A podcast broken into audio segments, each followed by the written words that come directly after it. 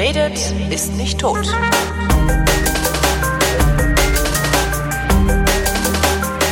Willkommen zu einer neuen Ausgabe der Fotografie, worin Chris Marquardt, der so viel mehr von Fotografie versteht als ich, mich wenigstens ansatzweise an seinem Wissen teilhaben lässt. Hallo Chris. Mach dich nicht immer so klein heute. Ja, nee, ich mach dich groß. da kann ich nicht mit. Das ist, das, da, da wird's, da wird's mir unangenehm. Das ist unangenehm. Okay, Chris, Chris Marquardt hat was nachgeschlagen und erzählt's mir genau. jetzt. Und es geht um Fotos. Ich, ich weiß, wo es steht. Genau. Hallo Holgi. Guten Tag. Du warst ja. mal wieder in Russland, du Lump. Was heißt mal, mal wieder? wieder? Das war das zweite Mal. Ja, aber immerhin. Also das zweite Mal in fotografischer Mission ähm, in Sibirien, Sibirien. und äh, da beim Baikalsee und danach noch äh, vier Tage in Moskau. Wie kommst du darauf, ausgerechnet nach Sibirien zu fahren? Na, wer, wer, wer so meine Fotografie verfolgt, hat vielleicht einen roten Faden erkannt, der mit Kalt und Eis zu tun hat. Und der Baikalsee ja. ist einfach, ist einfach eine, eine Gegend, da äh, ist im Winter ist der See einfach garantiert zugefroren und du kannst eben nicht nur jetzt so dich um den See rum bewegen, sondern äh, dich über den See bewegen, also auf mit mit mit Autos aufs Eis. Und da, jetzt und, und man muss sich das, das das ist jetzt nicht äh, äh, äh, gefährlich. Äh, doch. nee, es, es geht. Äh, man, man muss sich das jetzt auch nicht so vorstellen wie eine, eine Eisfläche, so wie man das jetzt sich vorstellt, also eine Fläche und fertig, weil das ja. wäre langweilig, sondern der, der See ist riesig. Der hat, der ist, oh Gott, ich man möge mich korrigieren, also 600 Kilometer lang und so 100 groß, Kilometer dass, breit. Es ist so groß, dass Klaus Bettnarz schon mehrere Dokumentationen darüber drehen konnte. Ja. Richtig. Ja. Äh, der der der äh, Baikalsee hält, äh, glaube ich, 20 Prozent der Welt Süßwasser, der flüssigen Welt Süßwasservorräte. Der Rest ist im Bodensee. So ungefähr. Also der ist tief, ja. der ist äh, 1,6 Kilometer tief an der tiefsten Krass. Stelle. Das ist riese, riesengroß. Das ist der klarste See der Welt, das sauberste Wasser der Welt. Ähm, da sind Mikrobi Mikroorganismen drin, die das sauber halten, die es sonst nirgends gibt. Ähm, das ist, also ich hab's, ich, wir haben ja schon mal drüber geredet hier, aber ich, äh, ich, man hat mir erzählt, wenn man mit einem im Sommer mit einem Boot auf dem See fährt und dann eine Münze reinfallen lässt, kann man der eine Minute beim Sinken zuschauen. Geil.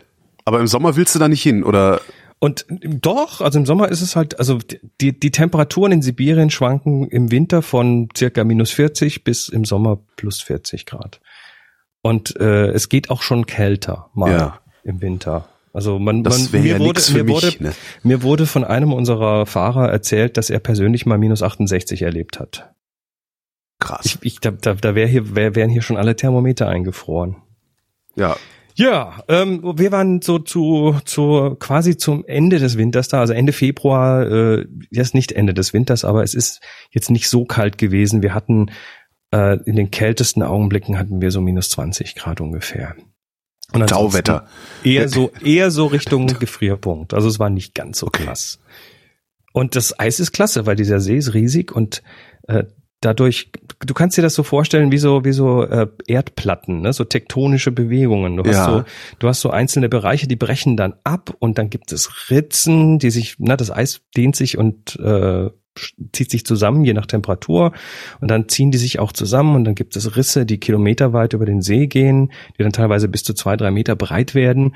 Die laufen dann voll Wasser, frieren wieder zu und dann äh, dehnt sich das wieder aus und dann schiebt es diese Eismassen nach oben und hast du plötzlich so, so Scherben, so metergroße Scherben auf dem Eis stehen, teilweise mhm. zwei, drei Meter große äh, dreieckige Gebilde, die wie Glas aussehen. Ja, das hatte ich gesehen bei dem Feed, genau. Mhm. Das, und, und so Zeug hast du da, dann hast du an den Inseln auf der, auf dem See, die, die du natürlich dann anfahren kannst mit dem Auto, äh, hast du dann teilweise, bevor das Eis zufriert, starke Winde, die dann das Wasser an diesen schon, schon kalten Felsen hochpeitschen und dann hast du da diese, dann läuft das Wasser so ab und bildet so wie so Tropfsteine, die dann runterhängen und dann ja. kannst du dann so auf dem Rücken drunter kriechen und hast dann oben irgendwie 2000 Zacken, die auf dich runter zeigen und das Ganze von, von Licht durchflutet, weil es ist ja Eis und es ist sagenhaft jedes ist, Mal wieder. Äh, wenn ich so deine Fotos sehe, äh, stehen in den Shownotes dann, ist das überhaupt angemessen fotografierbar? Äh, nee. Nee, ne? Nee, also das, das, das sieht nämlich da so, das sieht nämlich so aus, als könnte man das eigentlich gar nicht fotografieren, was da passiert. Also nee, das, das ist aber mit, wie mit fast jeder Sache, das echte Dasein ist, trumpft das Foto immer. das, das Erlebnis. Wobei, nein, nee, stimmt nicht ganz. Manchmal kannst du natürlich im Foto Dinge weglassen, die du so dann die dich da stören würden. Also ja. was weiß ich, das, das Hochhaus, das hässliche, was rechts steht, das Klar. lässt du halt weg. Aber aber ich meine dieses einfach einfach das Licht, was da ist. Also du hast ja oft, wenn du, wenn du so in, ich sag mal so Feldwald- und Wiesenfotografie betreibst, ähm, ist es ja oft so, dass du, dass du per Foto vermitteln kannst, wie es da ausgesehen hat. Aber ich habe bei deinen Bildern das Gefühl, als würde das, als würde sich das nur im, gerade mal im Ansatz erschließen. Ja, du hast, also, du hast halt die Möglichkeit, Ausschnitte zu zeigen. Mhm. Ähm, das hast du im Foto erstmal immer. Ähm, dann habe hab ich ganz oft auf das richtige Licht gewartet oder zum richtigen Zeitpunkt fotografiert, wo das Licht geil war. Also es gibt da so ein paar Bilder, wo von hinten die, die untergehende Sonne mhm. durch irgendwelche Eisscherben durchscheint. Das ja, das ist halt abends im Sonnenuntergang. Wir hatten das Glück, dass wir, dass unsere lokalen Helfer, die uns da gefahren haben und das für uns organisiert haben, dass die sehr fotoaffin sind. Das heißt, die wussten schon, wann die Fotografen gerne draußen sind und haben das dann äh, so hingetimt, dass wir so viele wie mögliche, äh, so viele Sonnenuntergänge wie möglich mitnehmen konnten. Mhm. Und das hat sich, also es hat sich schon gelohnt. Und das war aber nicht nur Eis, das war dann auch Kultur. Wir waren in Irkutsk. Ich wollte gerade fragen, seid ihr da rumgereist oder wart ihr ja, an einem ja. Ort und sind? Nee, nee, wir haben so zwei Nächte hier, zwei Nächte da, mhm. zwei Nächte dort. Insgesamt waren es, äh, glaube ich, neun Nächte um den Baikalsee und dann nochmal drei Nächte in, in Moskau. Und ähm, also Irkutsk ist da die Großstadt am Baikalsee. Das ist, äh, da ist auch die russische Raumfahrt und äh, Flugzeugindustrie. Mhm. Also da ist, das ist eine ganz normale, im Prinzip ganz normale Großstadt, die aber unglaublich toll durchsetzt ist mit der mit der sibirischen Architektur. Das sind diese Holzhäuser, die dann mit, mit, mit geschnitzten Fensterumrahmungen, die dann sich alle schon so ein bisschen neigen, weil die unter, unter Denkmalschutz stehen und mhm. nicht, nicht repariert werden dürfen. Und nebendran dann irgendwie der, der graue Plattenbau aus der Sowjetzeit noch. Da, also in Irkutsk ist auch der, die Sowjetzeit noch sehr, sehr präsent von der Architektur her. Also das ist, das ist so Kontraste, unglaubliche Kontraste hast ja. du da. Und das, ja, ist ist, war also so eine Mischung aus Kultur und, äh, und Eis und äh, Essen, ne, das russische Essen, so, die Leute, du kannst dir das, also Sibirien ist extrem weit weg von hier. Ja. Also Mo Moskau sind schon mal irgendwie drei Stunden Flug und dann hast du äh, von Moskau aus, bis du in Irkutsk bist, noch mal sechs Stunden Flug. Mhm. Also das ist äh, so wie, wie eine Reise in die USA. Ja. An die, an die Westküste der USA. Nur, dass wahrscheinlich an der Westküste der USA äh, es genauso aussieht wie hier, oder? Also so Auch im Wesentlichen nicht, oder so wie, wie man es aus den Fernsehserien kennt. Man, man hat halt kulturelle Unterschiede dort auch. Also du hast auch, du hast auch in den Läden hast du ähm, schon ein recht westliches Sortiment, mhm. so wie man es hier kennt. Also du kannst im, im in, an der Tanke kannst auch ein Ferrero Rocher kaufen, aber und und die Maßkriegel und was man hier so kennt, ähm, aber hast dann schon aber trotzdem noch ein recht großes russisches Sortiment dazwischen. Ja. Also es ist eine schöne Mischung und die die Sibirer sagen auch immer, äh, wenn man sagt, ja, wir gehen dann noch nach Moskau, ja, ja, das ist ja nicht mehr Russland. Also ah, Sibirien das ist, ist das Russland und das okay. ist schon Westen, das ah, okay. ist schon Europa aus der sibirischen Sicht. Aus Putins Sicht wahrscheinlich auch. also ganz interessant. Also ohne, ohne jetzt hier po zu politisch werden zu ja. wollen, aber ähm, du hast also in, Mos in Moskau unsere, wir hatten zwei Tage, drei, nee, zwei Tage lang eine, eine Fotografin, die uns da geführt hat und rumge rumgezeigt hat. Die ähm, ist totaler Putin-Fan. Der Mann ist stark, der trinkt nicht, der kriegt, der packt da Ordnung rein. Mhm. Ähm, in Sibirien äh, haben wir mit dem Hauptorganisator geredet, der, der kotzt, wenn er äh, Putin hört, weil Putin in Sibirien irgendwie große Landstriche an die Chinesen verkauft und die Chinesen bauen da ihre eigenen Hotels und bringen jetzt die ganzen Touristen her, aber die lokale Infrastruktur hat nichts davon. Also die bauen sich ihre eigene Infrastruktur, bringen ihre eigenen Guides mit und so weiter. Mhm. Und äh, das heißt, diese, diese, diese, diese zarte Fremdenverkehrsindustrie um den Baikalsee, ähm, die wird jetzt da unterwandert und das mögen die natürlich überhaupt nicht. Ja, kann ich verstehen. Das heißt, die Chinesen bauen sich da richtige Enklaven hin? Das geht bald los. Also das Krass. ist jetzt in Planung. Da, äh, ich, ich weiß, ich habe es nicht verifiziert, aber die Aussage, die ich bekommen habe, war, ähm, dass äh, dass Putin den Chinesen in Sibirien Ländereien in der Größe der Schweiz verkauft hätte. Krass. Und das heißt. Und, und der Baikalsee ist für die Chinesen tatsächlich so ein Sehnsuchtsobjekt. Also er, er hat mir dann im, auf seinem USB-Stick äh, hat er mir dann ein, ein, ein, ein MP3 rausgesucht, ein chinesisches Lied, unglaublich Herz, Schmerz, Schmalz, was äh, übersetzt wohl den Baikalsee besingt und jeder Chinese kennt das und das ist so ein Sehnsuchtsobjekt, da möchte man hin und jetzt fängt so die chinesische Mittelklasse gerade damit an, das zu tun, dahin ja. zu reisen und ähm, wir haben dieses Jahr auch schon mehr, mehr ähm, chinesische Reisende am Baikalsee getroffen als letztes Jahr. Wo, wobei nur auf der, nur auf der Westseite. Wir sind ja dann auf die Ostseite rüber und da war es dann wieder, ja. Wie kommt das? Da war dann ist, Ruhe. Ja, weil die, weil die Chinesen nach Irkutsk fahren, dort dann irgendwo in der Nähe übernachten, Tagesausflüge machen und dann wieder gehen. Ach so, und Irkutsk ist auf der Westseite. Genau, ah, Irkutsk okay. ist auf der Westseite okay, und auf der Ostseite ist dann, ja, also Reise war wieder ein sehr rundes Ding. Ähm, ich werde sie in der Form aber nicht nochmal machen, weil zu viele Chinesen. Nö, das nicht, aber nee. Aber ich habe ich hab tatsächlich so mir mal mir mal auferlegt, dass ich solche Sachen äh, vielleicht zwei zweimal mache und wenn es richtig gut ist, dann noch ein drittes Mal, äh, aber dann nur noch in abgewandelter Form, weil es muss ja für mich auch spannend bleiben. Es gibt doch so, so viel noch noch so viel anderes zu sehen, genau. das ja.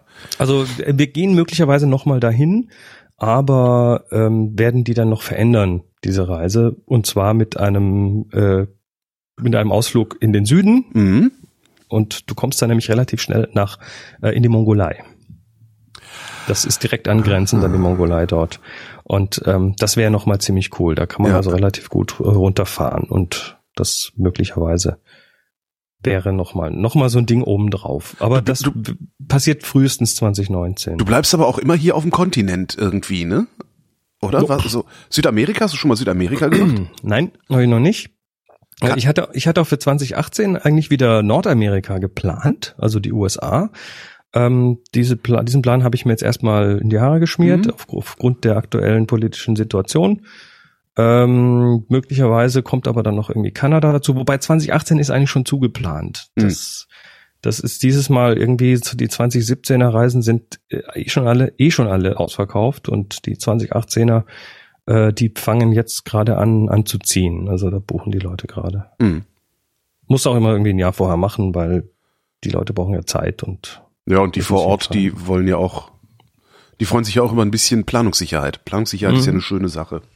Diesmal habe ich, habe ich auch übrigens äh, mehr mit Menschen gemacht. Also das Entschuldigung. Was?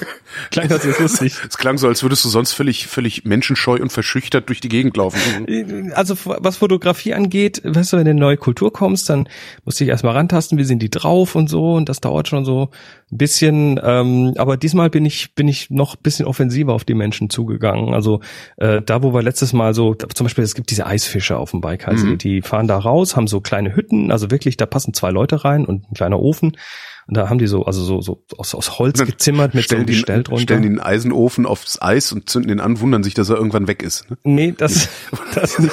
Aber äh, da, dann, dann bohren die sich da so ein 20 Zentimeter, 30 Zentimeter Durchmesser Loch ins Eis und haben dann so eine kleine Angel und holen sich dann hier den, den, den Omul raus. Das ist ein Fisch, der auch nur im Baikalsee ist. Mhm. Und äh, die haben halt letztes Mal eher so von außen gesehen und diesmal bin ich dann eiskalt einfach hingegangen, hab geklopft ohne die Sprache zu kennen, hier Touristi, Germania und dann großes Hallo und komm rein und äh, mach Fotos und ganz toll. Also das ist ja ist interessant. Du musst einfach nur auf Leute zugehen. Die sind eigentlich sehr offen. Aha. Ich ja. lese gerade ein um den Baikalsee führender Fernwanderweg. Der Great Baikal Trail ist im Ja, Entstehen. der wird gerade wohl ausgebaut. Ja, der, cool. den haben wir die Anfänge gesehen. Das ist äh, Wobei, ne, einmal um den Baikalsee wandern, das sind dann schon so, ich weiß nicht, 2000 Kilometer? Ja. Anderthalb Ein bis 2100 Kilometer langen Wegenetz. Ah, doch, ja. 2100, ja. Also da kann man wandern. Ja. kann man auch mal ja, nach. Bis, bisher ist der einfach noch nicht wirklich erschlossen rundum. Mhm. Also es gibt es gibt so so Dreckstraßen, da wird auch Straßenbau gerade betrieben, also dass dass man noch ein bisschen weiter in den Norden hochkommt. Da oben ist Wildnis. Ja. Also da ist tatsächlich Wald und Bären, ne? Und das ja. ist erstmal gut. Schade. Die, die, schlafen aber im Winter. Darum fährst du da immer hin. Mhm. Ja, im Sommer. Ne? Wohin geht's als nächstes? Kannst du dir vom Boot aussehen. Äh, als nächstes geht's äh, nach Svalbard. Ah ja. Spitzbergen. Wir werden Oh. im Mai auf einem Schiff um Spitzbergen fahren. Ne, nicht ganz rum, aber so teilweise. Für eine Woche, anderthalb Wochen. Das sind ja auch immer so, so komische Sehnsuchtsorte. Ja, ja, ja. Spitzbergen. Ja. Hat man schon tausendmal gehört, keiner weiß, wo es liegt, ne? Ja, aber, aber Spitzbergen ist geil. Also Spitzbergen ist, ich war ja letztes Jahr in Grönland äh, und dort auch auf dem Schiff und äh, jetzt haben wir ein kleines Schiff, die die Norderlicht. Das ist, äh, da können insgesamt 20 Leute drauf plus noch Besatzung und äh, da sind wir mit 16 Leuten sind wir da drauf. Haben das Ding komplett gechartert. Was kostet sowas, so ein Boot chartern? Für wie lange? Das kostet richtig viel Geld. Sagst du, sagst du lieber nicht, okay. Das mehrere Zehntausend. Ach du Ähm, Scheiße. Ja, ja. Das, aber da ist dann, da ist dann Verpflegung und Personal und alles mit drin. Ja, ja gut, aber Ähm, das muss man auch erstmal haben, ne? Das muss man erstmal erwirtschaften. Also deshalb ist auch sind auch diese, diese Sachen sind dann nicht so ganz so günstig. Das sind dann die exklusiveren Reisen. Aber auch dafür findet sich Publikum. Also auch die, die Bude kriegst du voll, oder? Ja, ich habe das, ich, ich sowas kriege ich dann allein vielleicht nicht ganz voll. Also ich mache da äh, immer wieder auch Reisen zusammen mit Tim, Tim Vollmer, der ist äh, Fotograf, deutscher Fotograf, der aber lange in Island gelebt hat, jetzt in der Tschechei lebt und der, äh, ich sag mal, dreimal so viel Fototouren macht wie ich. Mhm. Er ist also ständig unterwegs und äh, mit dem habe ich mich vor ein paar Jahren mal so ein bisschen zusammengetan und wir bieten jetzt teilweise eben diese Touren gemeinsam an, ähm, einfach auch zur Risikominimierung, weil Ja, klar. du hast da du hast da Ausgaben, die müssen irgendwie vorgeplant werden. Äh, du hast Leute, die teilnehmen, ein Jahr vorher sich schon anmelden und da hast du immer ein Risiko, dass auch mal jemand abspringt und ähm, das du musst vor Ort natürlich irgendwie dann die Operator bezahlen, die das für dich vor Ort organisieren Mhm. und ähm, das ist dann schon, ja, da, da, da, lernt man dann auch mit Beträgen zu jonglieren. Also ich, ich, schau, ich sehe dann immer so auf meinem Konto, wie viel toll viel Geld ich drauf habe. Ja. Und dann weiß ich, muss ich mir aber immer klar machen, dass äh, irgendwie drei Viertel davon nicht mir gehören. Ja, ist bei mir genauso. Bloß das, Ja. äh, mein Spitzbergen ist halt das Finanzamt. Das kommt ja noch dazu. Also es ist, es ist tatsächlich, man muss sich da eine ganz neue Disziplin irgendwie aneignen, ähm, was ich jetzt seit ein paar Jahren eben tue. Ja. Hm. Ja, hoffen wir mal, dass das noch schön lange weitergeht. Ja, ich hoffe das auch. Ähm, Ja, oh ja, kameratechnisch. Ne, lass, lass uns Genau, mal kurz ja, genau, hier Tech- reden, Technik. weil Technik reden, weil ich habe ähm, ich habe ja diesmal tatsächlich kameratechnisch nochmal aufgerüstet. Ich habe mir vor Weihnachten die 5D Mark IV geholt von ja, Canon. stimmt, hat's erzählt, genau. Ich hatte ja meine neun Jahre alte 5D Mark II äh, jetzt mal eingemottet. Ähm, die ist übrigens ne, gebraucht, neun Jahre alt, immer noch gut in Schuss. Also wenn die einer möchte, schreibt mir mal. Was du Ähm, verkaufst hier, du, du verkaufst, warte mal, ich muss direkt Ja, die, die Mark II hätte ich eigentlich als, äh, als zweiten Body quasi so als Reserve übrig behalten. ja, Aber ich äh, habe kurz dann äh, Anfang des Jahres auch noch mal äh, also die 5D Mark IV ist eine Vollformatkamera ja. und äh, habe dann im Crop-Bereich aber auch noch mal abgedatet, Mhm. weil da die 100D ähm, die 100D äh, nicht mehr richtig ins System gepasst hat. Also Mhm. Da geht's jetzt gar nicht mal um die technischen Daten, sondern äh, ich habe die 7D Mark II mir geholt. Moment, also du verkaufst, ich muss das hier mal nachhalten für die Shownotes, äh, du verkaufst also eine EOS 5D Mark II. Genau, die 100D behalte ich. Ja, natürlich. Ähm, Das Genau. ist so, wie man dieses eine Fahrrad immer behält, weil ja. Ja, aber aber die die jetzt habe ich das Problem und das ist eher so ein kognitives Problem. Ja. Ähm, stell dir vor, du hast irgendwie zwei völlig unterschiedliche Kameras, die sich komplett unterschiedlich bedienen Ja. und äh, du musst jetzt in quasi im Gefecht äh, schnell hin und her wechseln können.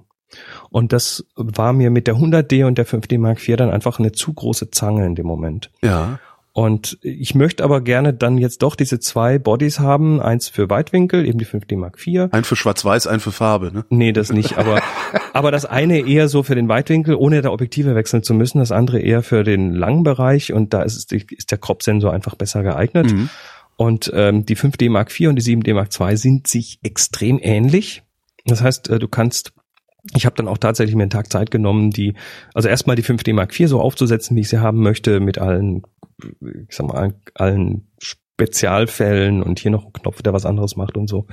Äh, und dann habe ich mich noch mal einen halben Tag hingesetzt und habe die 7D Mark exakt genau so aufgesetzt, ja, aber das soweit ist doch, es ging. Das ist Und doch, was man will eben. Also du willst Genau. ja, ja. Jetzt kann ich diese zwei Kameras tatsächlich äh, fliegend wechseln und muss mich nicht umgewöhnen. Das ist klasse.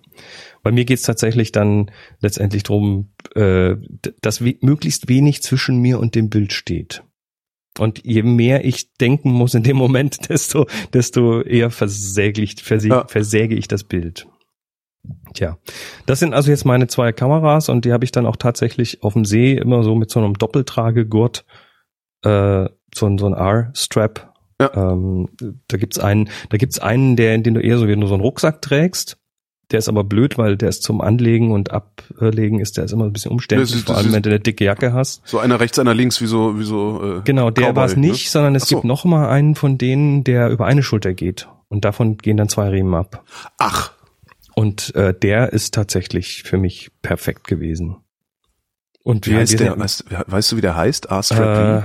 Double Hybrid oder so ähnlich. Aha. Also ah, der, der Black für- Rapid R-Strap Hybrid Breathe, äh, do- do- Doppel Hybrid Breathe? Ja, Breathe ist das neue Ding von denen, dass da Aha. irgendwie die, die, die Schulterpolster mehr atmen und so. Das ist, Ach so, okay, verstehe. das ist einfach der neuen Serie. Aber, ah, das aber sowas ist praktisch. Das ist wirklich sehr praktisch. ich habe da lang hin und her geguckt und dann war das tatsächlich. Ähm, ähm, aber aber äh, Full Disclosure, ne, das äh, hat mir der der Sponsor gestellt. Ja. Trotzdem trotzdem hat's mich dann tatsächlich völlig überzeugt. So einen Sponsor hätte ich auch gern. Nicht, einfach auf die Wunschliste klicken, irgendwer wird schon. Ja. Oh, au- auch, auch eine andere Stelle, wo ich noch meine, meine Philosophie so ein bisschen weggekickt habe, war das Thema äh, Karten, ähm, also Speicherkarten. Da habe ich jetzt tatsächlich in den beiden Kameras jeweils 128 Gigabyte SD Alter. drin. Bisher war immer so dieses, äh, ja, pack's nicht alles auf die großen Karten, sondern auf viele kleine, weil dann, wenn da eine kaputt geht, geht nicht alles kaputt. Ähm, ich habe jetzt allerdings seit Jahren keine keine Probleme mehr mit Karten gehabt.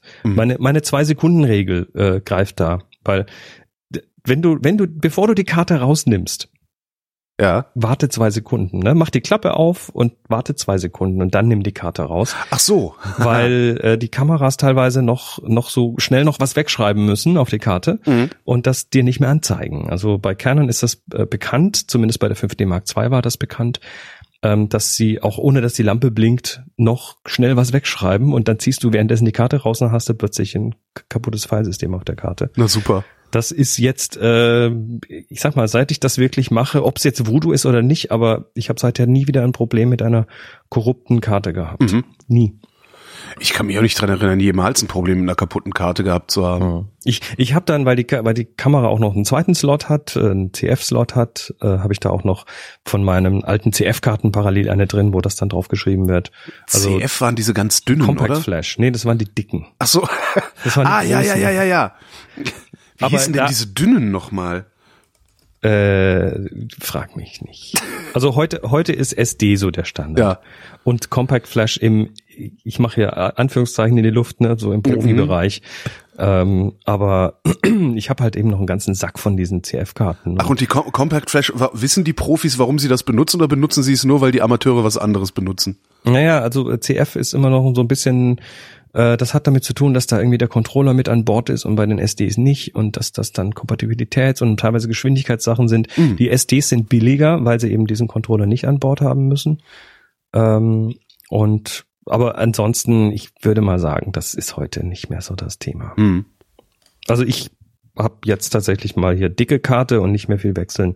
Das ist auch besser so, wenn du auf dem Eis bist und du hast gerade dicke Handschuhe an und versuchst dann irgendwie die Kamera zu bedienen. Ah ja, Da gut, willst- also- da willst also- du nicht mit so kleinen Karten rum. Nicht mit so kleinen Karten, aber 128 wäre, also gut, ich mache wahrscheinlich auch nicht so viele Fotos wie du dann, aber das wäre mir dann tatsächlich zu viel. Ja, ist es wahrscheinlich auch. Aber ähm, für mich war das eher so, ah, ist okay, ich brauche brauch mich da nicht drum kümmern während der kompletten Reise, nicht einmal die, die Karte wechseln und so. Also da bin ich mittlerweile nicht mehr so paranoid, wie ich, wie ich früher mal war. Ja, ich habe ich hab auch Aber, aber ich gehe auch jeden Abend und lade meine Bilder runter und Ich tu- nicht. tu die noch auf eine externe SSD. und nicht. also ich, ich, ich, ich sorge dann schon täglich dafür, dass, äh, wenn was kaputt geht, dass ich dann alles davor schon gerettet habe. ne? ja, Also der, der, die Paranoia, die muss man ja ein bisschen kontern mit, äh, mit Backups. Ja, sicher, ja. Nee, ich mache das ja gar nicht. Ne? Das, ich hatte ja mal dieses, habe ich glaube ich auch irgendwann schon mal erzählt.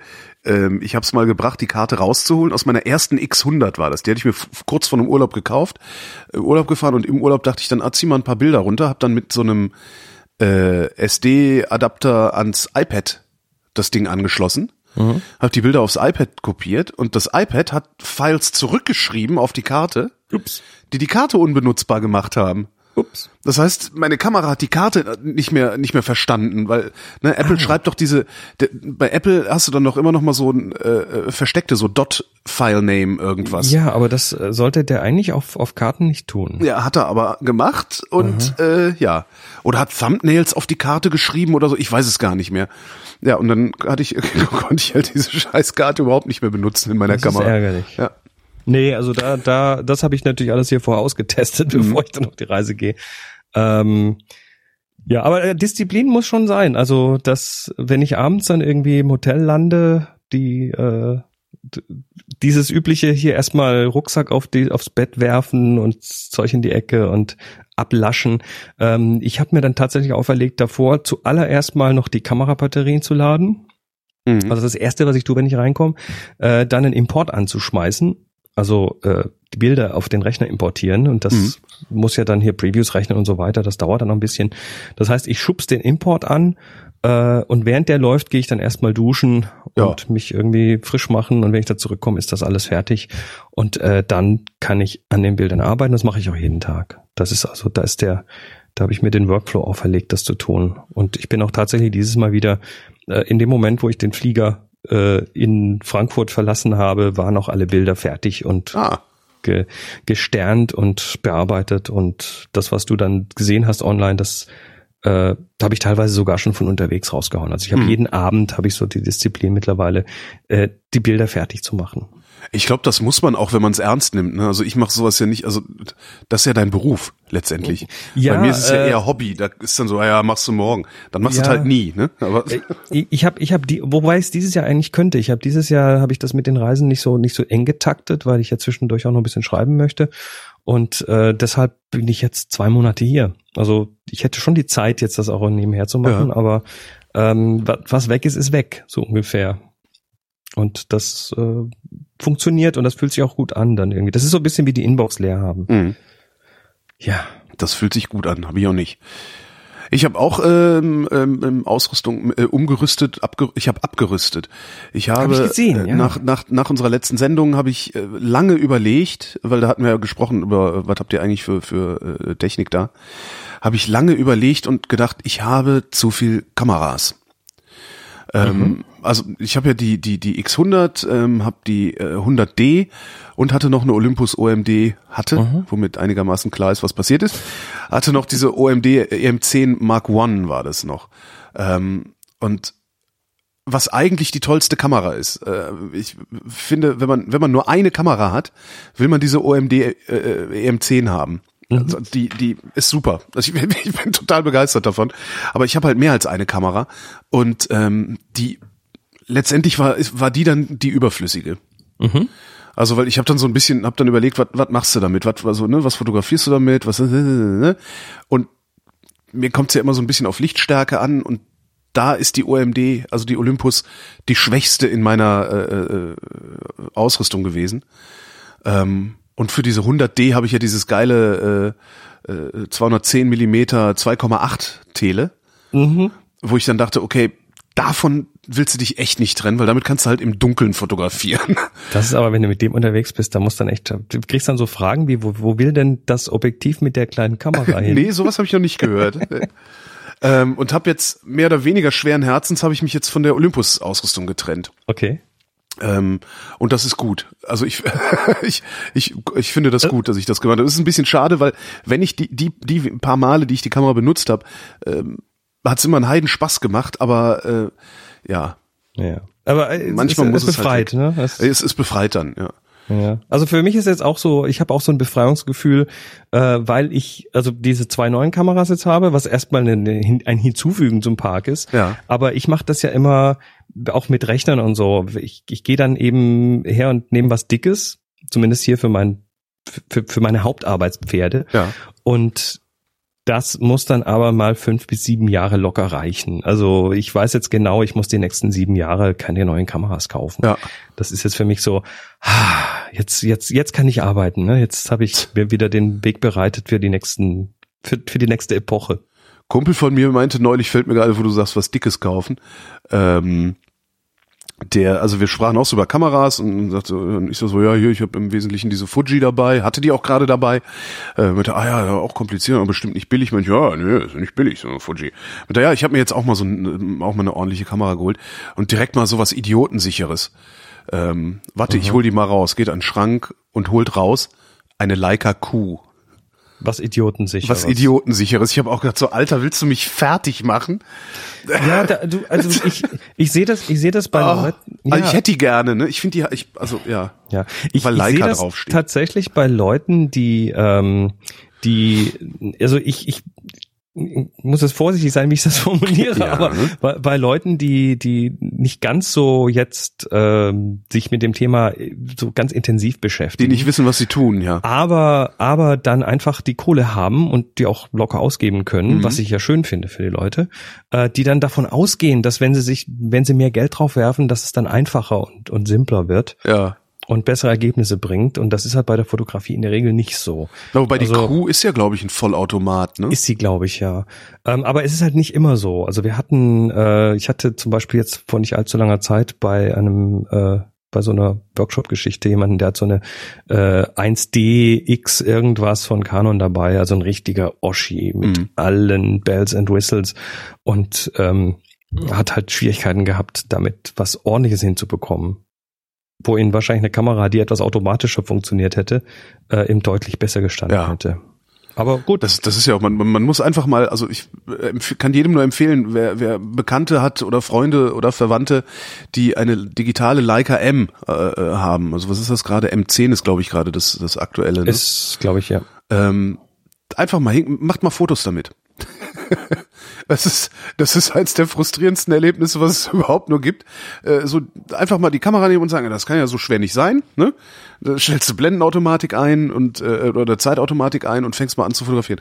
Das mhm. ist da fallen ja. halt komplett andere Fotos raus. Obwohl es, das Ding eigentlich kinderleicht zu bedienen ist, fallen halt ganz andere Bilder raus, als man erwarten würde. Ja. Aber es, be es beweist ja immer wieder, dass, ähm, dass dass die, dass die Kamera äh, zwar schon ihren Anteil am Foto hat, aber der Fotograf dann doch den größten Anteil hat. Also du bist derjenige, der, der, der, der komponiert, der auslöst zum richtigen ja. Zeitpunkt, der entscheidet, was er zeigt. Aber trotzdem ist das äh, je nach je nach Werkzeug. Ähm, das Werkzeug ändert schon auch deine das, Fotografie. Genau, klar. genau. Und ich bin zum Beispiel äh, bisher noch nicht in der Lage gewesen, ähm, mit einer Leica M, ich habe selber keine, äh, mit geliehenen Leica Ms, beziehungsweise mit den Leica Ms von Freunden, wenn ich bei denen mal zu Besuch bin, weil die geben die natürlich nicht aus der Hand, äh, reproduzierbar schöne Bilder zu machen. Also das ist schon echt nochmal eine Übungssache. Damit, eine da muss man ein Jahr lang üben wahrscheinlich. Wahrscheinlich. Ja, ähm, dann gibt's das neue Modell. Aber aber Holgi, jetzt noch mal ehrlich, du bist doch, äh, du hast jetzt zwar eine Kamera verkauft, aber du hattest ja auch Zuwachs, ne? Ich ja so ein bisschen. So ein bisschen. Ne? Also ja der, der der Zuwachs ist im Wesentlichen äh, ist der Zuwachs alter Pröll, der bei mir im Schrank lag. Ach so, okay. Äh, du willst gerade zum eigentlichen Thema dieser Sendung kommen. Ich, ich weiß noch nicht, aber es ist, äh, also ich, ich, ich, die, die Kamera, das Werkzeug ändert ja schon so ein bisschen auch, wie du rangehst. Ja, und, natürlich. Ähm, der ganze Prozess ändert sich ja mit dem Werkzeug und du bist ja jetzt, äh, glaube ich, so ein bisschen. Ich, ja, wenn, man, wenn man dich online verfolgt, dann bekommt man genau. gerade mit, dass du, dass du gerade so einen neuen Virus hast. Einen neuen Prozess, der heißt C41. genau. Du bist, du bist gerade so ein bisschen angefixt von dieser Analogschiene. Na, ich habe ja früher, ne, im, tatsächlich früher, also so ums Abitur sind, herum. Lass ne? es uns doch aussprechen. Wir sind alte Säcke und wir haben früher noch Bilder, äh, Filme zum Drogeriemarkt gebracht. Äh, nee, wir haben noch Filme zum Fotoladen gebracht, weil, ja, an, Fotoladen, jeder, genau. weil an jeder Ecke einer war. Genau. Stimmt, ähm, das war noch vor Drogerie. Genau, richtig. das war noch vor Drogerie. Äh, ja, ich habe ich hab halt meine, meine alte Kameraausrüstung mal aus dem Schrank gezerrt sozusagen. Äh, darin, Was ist das? Äh, das ist eine, eine äh, Nikon FE2, eine, eine Nikon FM2, also zwei Gehäuse. Oh, du hast die, du hast die immer, immer behalten? Die habe ich immer behalten, ja. Ich kon cool. konnte ich nicht. Also das konnte ich nicht. Also die die FM2 konnte ich sowieso nicht weggeben, weil das die erinnert mich an einen verstorbenen Freund. Okay, das ist wichtig, ja. Ähm, und die FE2, also das war halt alles in einer Tasche und irgendwie dachte ich, oh nee, komm, das ist so schön und alles tralala. Ja, und jetzt habe ich die kriegst halt eh nichts mehr dafür, ne? Kriegst eh nichts mehr dafür, äh, was nicht stimmt. Also gerade die FE2 und die FM2, die bringen echt noch Die wieder angezogen. paar hundert Euro äh, äh, in der Bucht. Ähm, ja, die hatte ich rumliegen und was ich aber auch noch rumliegen habe und damit hat das alles angefangen, habe ich glaube ich letztens schon erzählt. ist eine Rollei 35 gewesen. Eine Rollei 35 GT, äh, die kleinste Kleinbildkamera, die gebaut wurde damals. Äh, hat unglaublich viel Geld gekostet, 400 Mark oder irgendwie sowas. Ähm, und ich hatte mir die gekauft, weil es ist eine, so eine schöne immer dabei Kamera, passt auch prima in die Hosentasche und sowas. Äh, hat halt äh, eine Zeitautomatik, äh, einen eingebauten Belichtungsmesser, so richtig Hast du mit die so einem schwarze oder die silberschwarze? äh, die schwarze. Die ganz schwarze. Hm. Äh, was rede ich denn? Nicht Rollei 35, Entschuldigung, ich rede Quatsch. Eine Rollei 35 ist mir mal gestohlen worden. Eine Minox 35 GT, Entschuldigung. ah, okay. Die, die vorne so eine Klappe hat, ne? Ja, genau, Minox 35 heißt sie. Nicht Rollei. Rollei ist toll. Die ist auch Doch, super. Minox ist auch toll. Ja, nee, die ist, die ist auch prima. Na, jedenfalls, die lag halt hier rum und lag rum und lag rum und irgendwann habe ich da halt mal eine Batterie reingemacht. Hab gedacht so, komm, ey, was soll, probier doch mal. Äh, hab eine Batterie reingemacht und hab angefangen, so ein bisschen damit rumzuknipsen. Den infiziert hat mich diese Schwarz-Weiß-Kamera, von der ich letztes Mal erzählt hatte, diese schwarz-weiße Einwegkamera, ähm, die ich in Die, Venedig die du mit mittlerweile hatte. entwickelt hast. Genau, die ich mittlerweile entwickelt habe, wo die Fotos auch äh, ganz gut geworden sind. Die Abzüge sind halt farbstichig, weil das Farbpapier ist, äh, worauf sie, also ein Schwarz-Weiß-Film auf Farbpapier. Äh, das hat mich irgendwie angefixt, dieses Gefühl, Mhm. ich gebe das Ding ab, hole es irgendwann ab und habe nicht die leiseste Ahnung, was mich erwartet. Ähm, So weder, wie so eine Wunsch, Wundertüte. ja, ne? genau, wie so eine Wundertüte. Also weder, weder weiß ich, was mich, was mich qualitativ erwartet, noch weiß ich, was mich überhaupt auf den Bildern erwartet. Weil ich habe nicht Buch geführt, ich, man fotografiert halt irgendwas und erinnert sich am Ende des Films meistens nicht mehr daran, was man am Anfang des Films fotografiert hat. Das könnte auch mit dem Alter zu tun haben. ja. Oder mit der Zeit, die dazwischen liegt. Und äh, hab gedacht, ach komm, ey, das machst du jetzt mal öfter und hab dann halt mir so, so, eine, so eine Knopfbatterien in diese Minox gehauen, damit der Belichtungsmesser funktioniert, was er auch tut. Und ja, schlepp die jetzt mit mir rum und knips damit so mal hier, mal da, mal dort.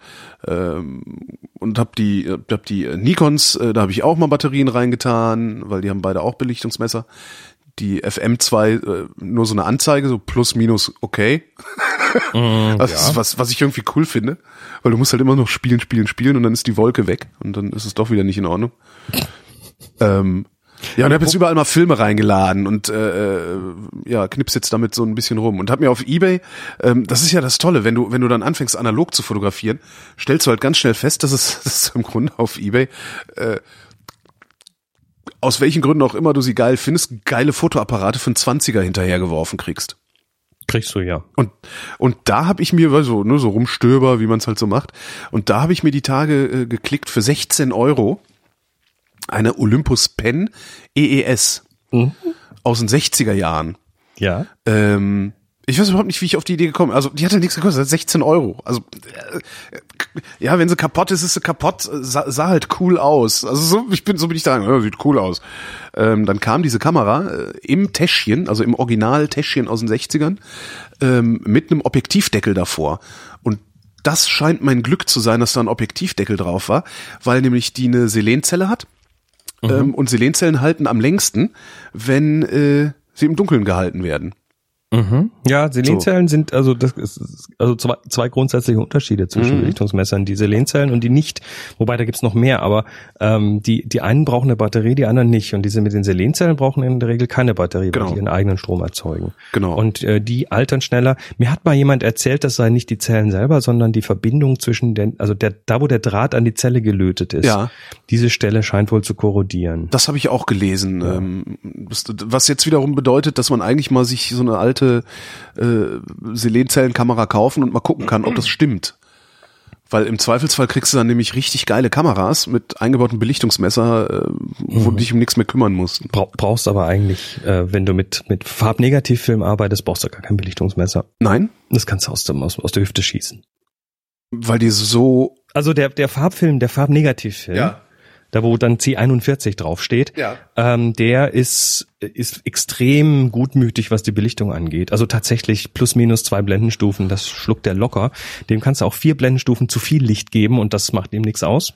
Darum haben diese ganzen Einwegkameras äh, nicht die nicht die Probleme, die man erwarten würde. Genau. Ah, okay. ähm, und dann kannst du da eben so die, die klassische, die sogenannte Sunny 16 verwenden. Diese, äh, das ist eine ganz einfache Regel. Ähm, da findest du auf, auf äh, Wikipedia einen Eintrag dafür. Also die Sunny 16, ähm, das ist, äh, das ist eine super simple Belichtungsregel.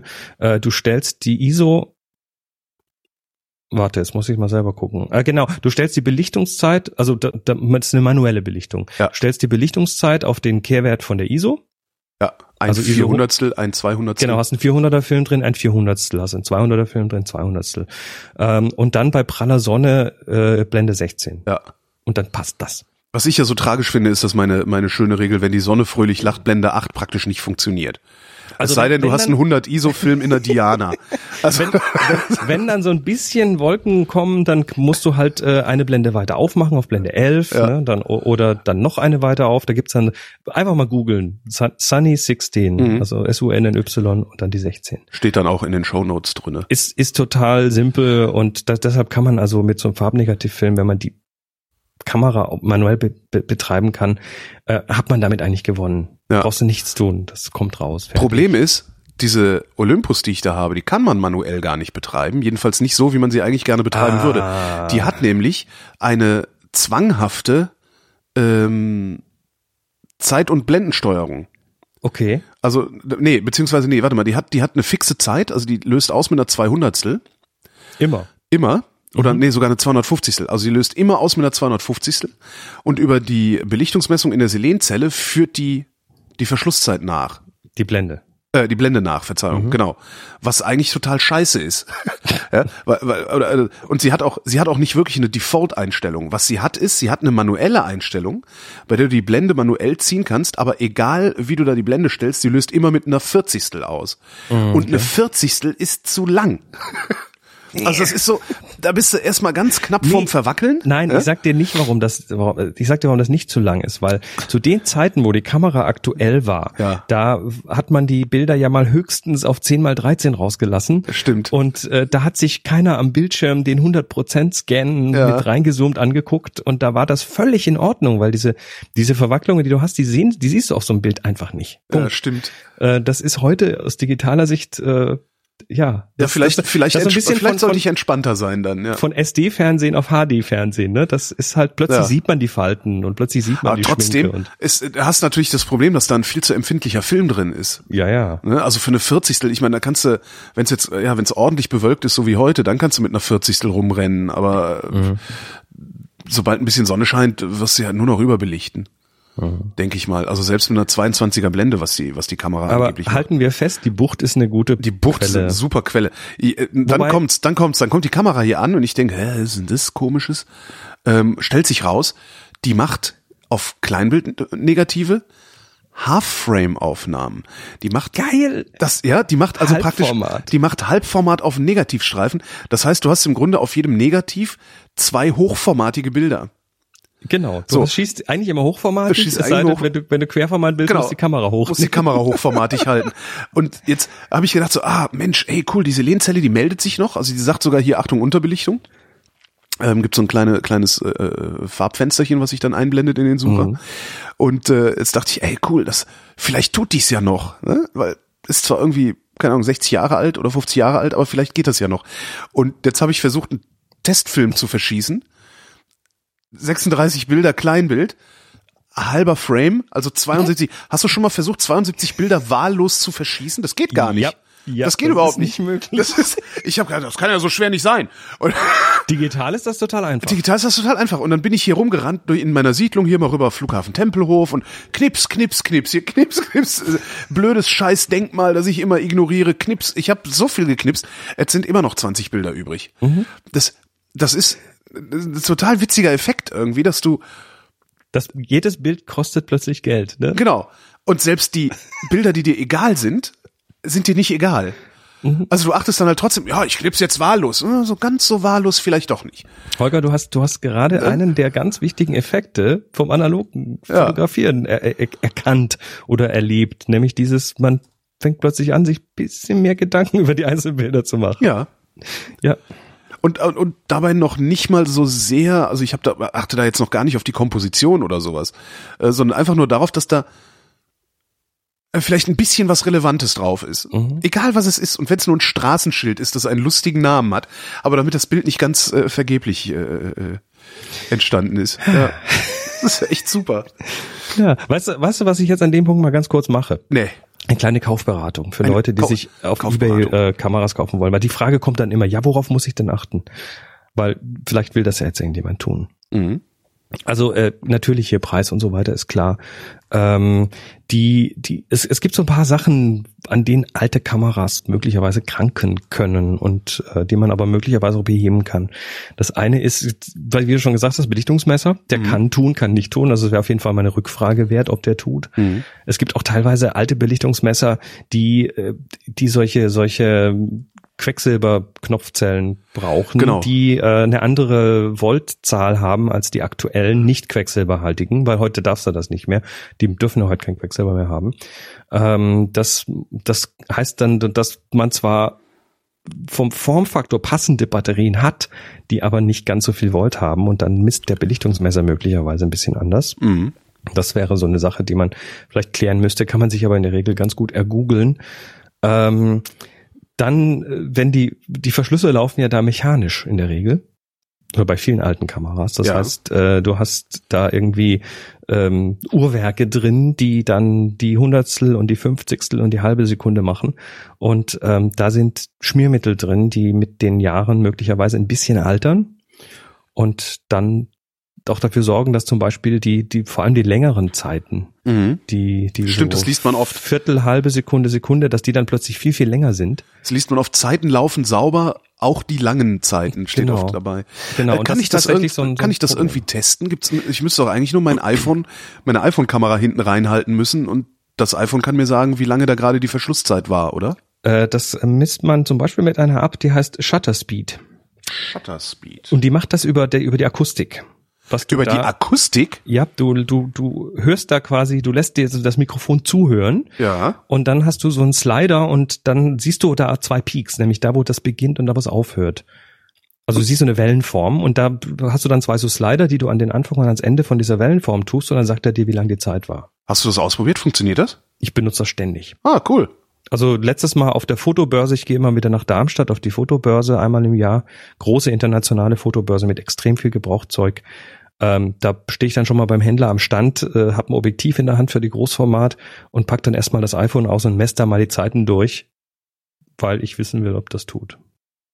Das kannst du natürlich bei eBay nicht machen, aber das ist so ein neuralgischer Punkt. Aber wenn du, wenn du ja weißt, wie falsch deine Zeiten laufen, kannst, kannst du ja alle anderen Parameter anpassen. Ja, das ist dann aber meistens Jahreszeitenabhängig. Das ist das Problem, weil die äh, im Sommer laufen die Zeiten dann kürzer als im Winter weil ja, die stimmt. Temperaturen ja. das sich dann ändern und sich dann irgendwie die Härte dieser Öle auch ändert.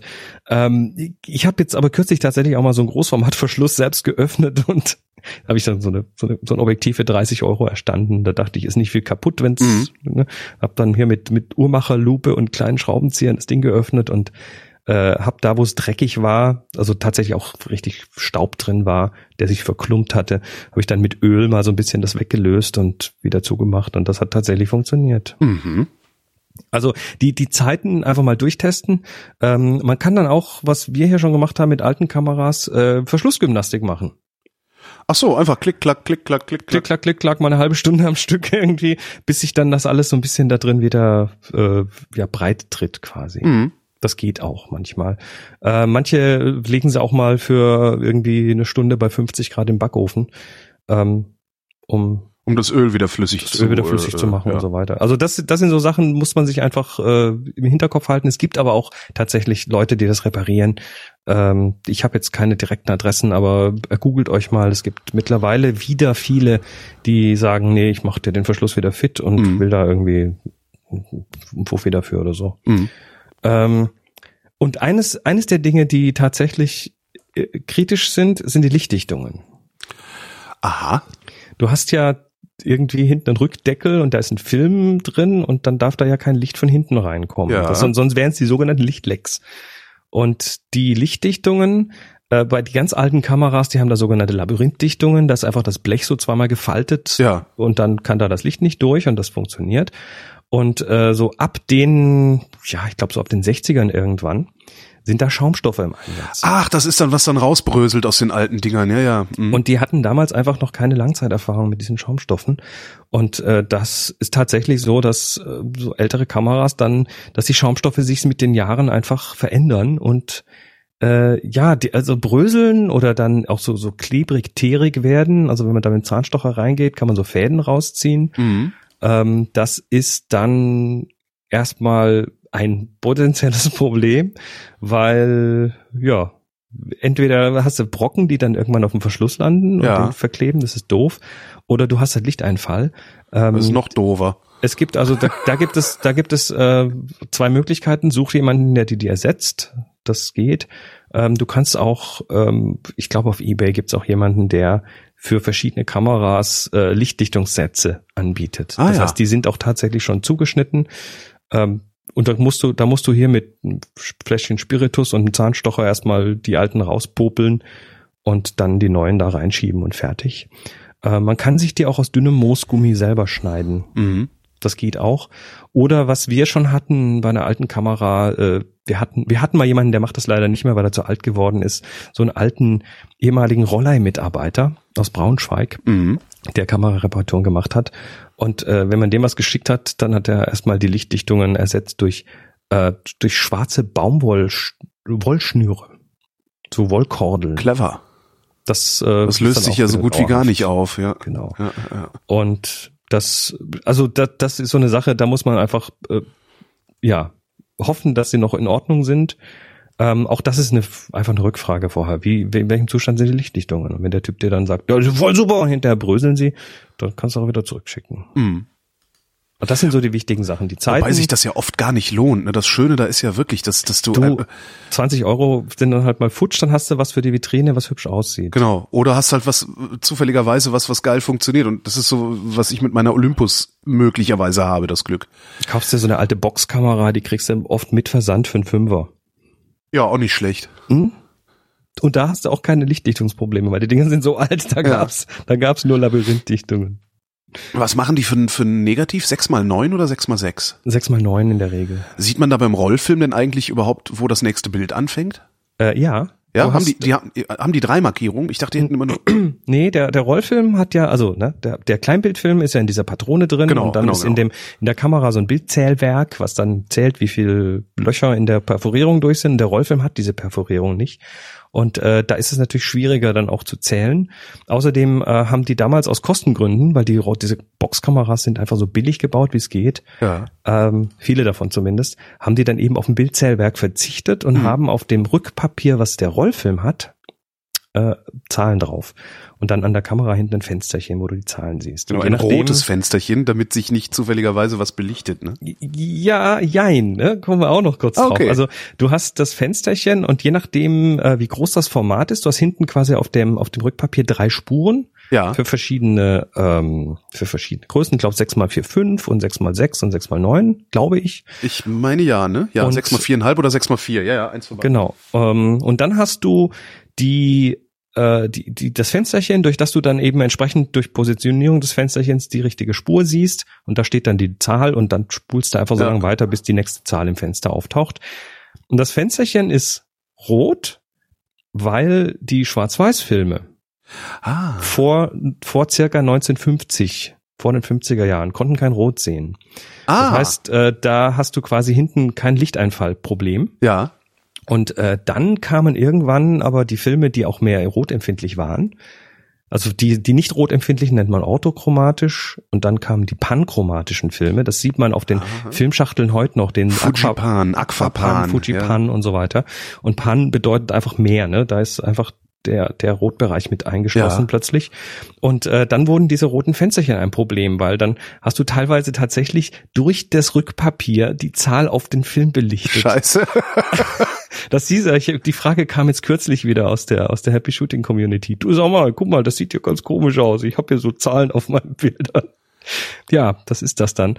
Und ähm, dann haben die Hersteller angefangen, so schon noch das rote Fensterchen drin zu lassen, mhm. aber dann auch noch so eine Klappe dazu zu bauen, die du zumachen kannst. Also hast du dann quasi. Also das Ding, was als erstes abbricht, wenn man eine gebrauchte Kamera kauft und. Nee, nicht nee. wirklich. Dann hast du, dann hast du halt das Fensterchen, das machst du auf, spulst den Film vor und machst es wieder zu. Mhm. Oder du hast hier so, was weiß ich, so eine Holger, ähm, die hat das eben nicht. Und nee. dann hast du aber hinten halt ein Stück ähm, schwarzes Isolierklebeband, was dann hinten drauf klebt, das musst du selber besorgen und machst das halt dann auf. Verstehe. Und das Problem habe ich nur bei Schwarz-Weiß-Filmen. Nee, das hast du natürlich auch bei Farbfilmen, auch bei Farbfilmen. Okay, äh, ein ja. Farbfilm ist ja auch rotempfindlich, ja. der muss ja rot darstellen können. Das und, das, und das Rückpapier im Film ist so, ist, ist so lasch, dass sich das durchbelichtet sozusagen. Das kommt jetzt wieder ganz auf den Hersteller an und darauf, wie, ob du die Kamera jetzt mit der roten mit einer roten Scheibe nach oben in der Sonne liegen lässt. Okay, so. okay. Das hat dann wieder viele Faktoren. Weil ich frage nämlich, weil ich habe nämlich noch eine auf eBay. Und es ist, äh, es, es handelt sich dabei und auch auch wieder so ein Schnäppchen, weißt du auch, was war jetzt inklusive Versand, glaube ich, 23 Euro. Mhm. Eine wunderbar erhaltene, also wirklich wunderbar erhaltene Aqua Billy 1. Oh, die Aqua Billy. Das ähm, ist eine Balgenkamera. Das ist ein so, wir nennen das einen Klappfalter. Klappfalter, okay. Mhm. mhm. Also die hat, er hat so ein, so ein, so ein so, so ein Balken vorne und der klappt zu und dann wird die ganz flach. Genau, und der sieht aus, das Ding sieht aus wie neu. Ich weiß überhaupt nicht, also ja, auch Schnäppchen. Also das ist halt, man, man muss das halt wahrscheinlich muss sechs mal neun. Und das Ding macht nämlich sechs mal neun. Darum fragte ich nach, äh, ob das, ob es dafür auch eine Anzeige gibt. Sechs mal neun nennen wir ja auch das kleine Großformat. Und die hat ja äh, tatsächlich das Kläppchen über dem Rot äh, mhm. äh, Fensterchen hinten. Ja. Ah ja gut, ja. nee, da, das siehst du, dann kann ich da also einen stink, stinknormalen Rollfilm reintun und finde Kannst auch äh, das nächste Bild, weil das wäre jetzt meine genau. Also der Rollfilm, der Rollfilm ist soweit standardisiert, der 120er Rollfilm. Ja. Ähm, es gibt dann noch so ein paar, die Kodak Brownies, die haben dann den 620er Film benutzt. Der ist, das ist der Film der gleiche, aber die Rollen haben eine leicht andere Geometrie. Mhm. Das heißt, der Aqua Brownie vorsichtig, das äh, ist schwierig. Manche Fotografen, die dann so eine Brownie bestücken wollen, weil 26 kriegst du nicht mehr, ne? Äh, die mhm. gehen dann her und äh, sammeln 620er Rollen und also diese, diese Spulenkerne. Ja und äh, schnippeln gehen, sich dann gehen dann in den Dunkelsack Ach, und spulen dann den 120er Film um auf die 620er Rollen oder sie nehmen die 120er Rollen und feilen die außen ab, damit Alter. die kleiner sind und in die 620er reinpassen. Ach, das ist aber auch irgendwie, naja, aber wie willst du es sonst machen? Ne? Ja. ja, also das ist einfach, wenn man sich guckt, an, anschaut über die Jahre, über die Jahrzehnte, haben sich die Filmformate einfach, da gab es so viele unterschiedliche Filmformate ja. und manche haben sich eben etabliert und manche nicht. Ähm, und da ist jetzt übrig geblieben halt der, der, der, das Kleinbild, das ist dann das sogenannte 100, äh, 135er Format. Genau. Und das 200er, äh, beziehungsweise 120er oder 220er. Ähm, 220er war eine Sonderform vom 120er mhm. Rollfilm und zwar ohne Rückpapier. Das heißt, du konntest auf die Spule doppelt so viel Film draufkriegen. Ah, musstest es aber in totaler Dunkelheit Musstest halten. dann aber eine ja. Kamera haben, die das unterstützt ja. und hinten schon mal gar keine Klappe hat und da mussten dann auch irgendwie Filmzählwerke und Sachen mussten da angepasst werden. Ähm, aber auch das ist heute nicht mehr üblich. Also heute haben wir tatsächlich äh, im Kleinbildbereich eben Kleinbild, ne, ja. die Filmpatronen mit den 36 Bildern oder mit Halbformat 72. Was es ja aber auch, auch noch gibt, Film. was es ja auch noch gibt, das ist tatsächlich äh, 110er Kassetten. Ja, die sind äh, ja, ja, die gibt es, die 110er Kassetten. Das ist äh, dann eben noch ein kleineres Format also Lomography stellt die her oder kauft die großartig ein. Die sind auch in Japan noch ganz spannend und man kriegt's dort auch entwickelt, äh, ist aber heute also für zu Hause entwickeln schwierig, weil äh, es ist brutal schwierig, diese die Entwicklerdosen, ja. ja. nicht zu knacken, das ist einfach, aber die, die Entwicklerdosen zu finden mit den Spulen, wo dann die 110er draufpassen. Verstehe. Entwickelst du zu Hause? Äh, ja. Nicht Farbe, aber schwarz-weiß. Ist das was, was, will ich das auch machen? Also ja, natürlich ich, willst du das auch machen. weil das das wäre so das das das wäre so so eine so eine äh, Frage, die ich mir auch aufgeschrieben habe. Ja. Ist es also jetzt von aller Religion oder Quasi-Religion mal abgesehen, ist es sinnvoll, seine Filme zu Rossmann, DM, Aldi, äh, you name it, ist Ja. ja, die kommen ja eh alle bei CW an, äh, vermute ich mal. Ja, tun sie. Das ist heute so, also CW das- ist zwar das geschrumpft. Labor, ne? Ja. Ja. CW hatte früher in Deutschland, ich glaube, acht Labore oder so. Ja. Also viele auf jeden Fall. Und äh, mittlerweile sind es noch irgendwie ein oder zwei Stück. Und da gehen in der Regel diese Rossmann-Filme gehen dahin. Ähm, du musst da unterscheiden zwischen dem Farbfilm. Ja. Also wir haben, wir haben eigentlich haben wir grundsätzlich drei unterschiedliche Filme. Wir haben den den Farbnegativfilm C41. Ja. Wir haben den Farbdia-Film Mhm. E6. Das ist jeweils das, das, der Prozess, der da zum Entwickeln zum Einsatz kommt. Ja. Und dann haben wir den Schwarz-Weiß-Negativfilm. Und der hat keinen Prozess, also keinen standardisierten Prozess. Ähm, fangen wir mal mit dem Farbnegativfilm an. Also C41 ist, ist äh, definiert, ist äh, industrialisiert. Mhm. Ähm, das heißt, du kannst den vollautomatisch entwickeln mit genau vorgegebenen Entwicklerzeiten und äh, Fixiererzeiten und Mhm. Trockenzeiten und so weiter. Das heißt, du äh, schiebst den tatsächlich vorne in eine Maschine rein und hinten kommt er entwickelt raus.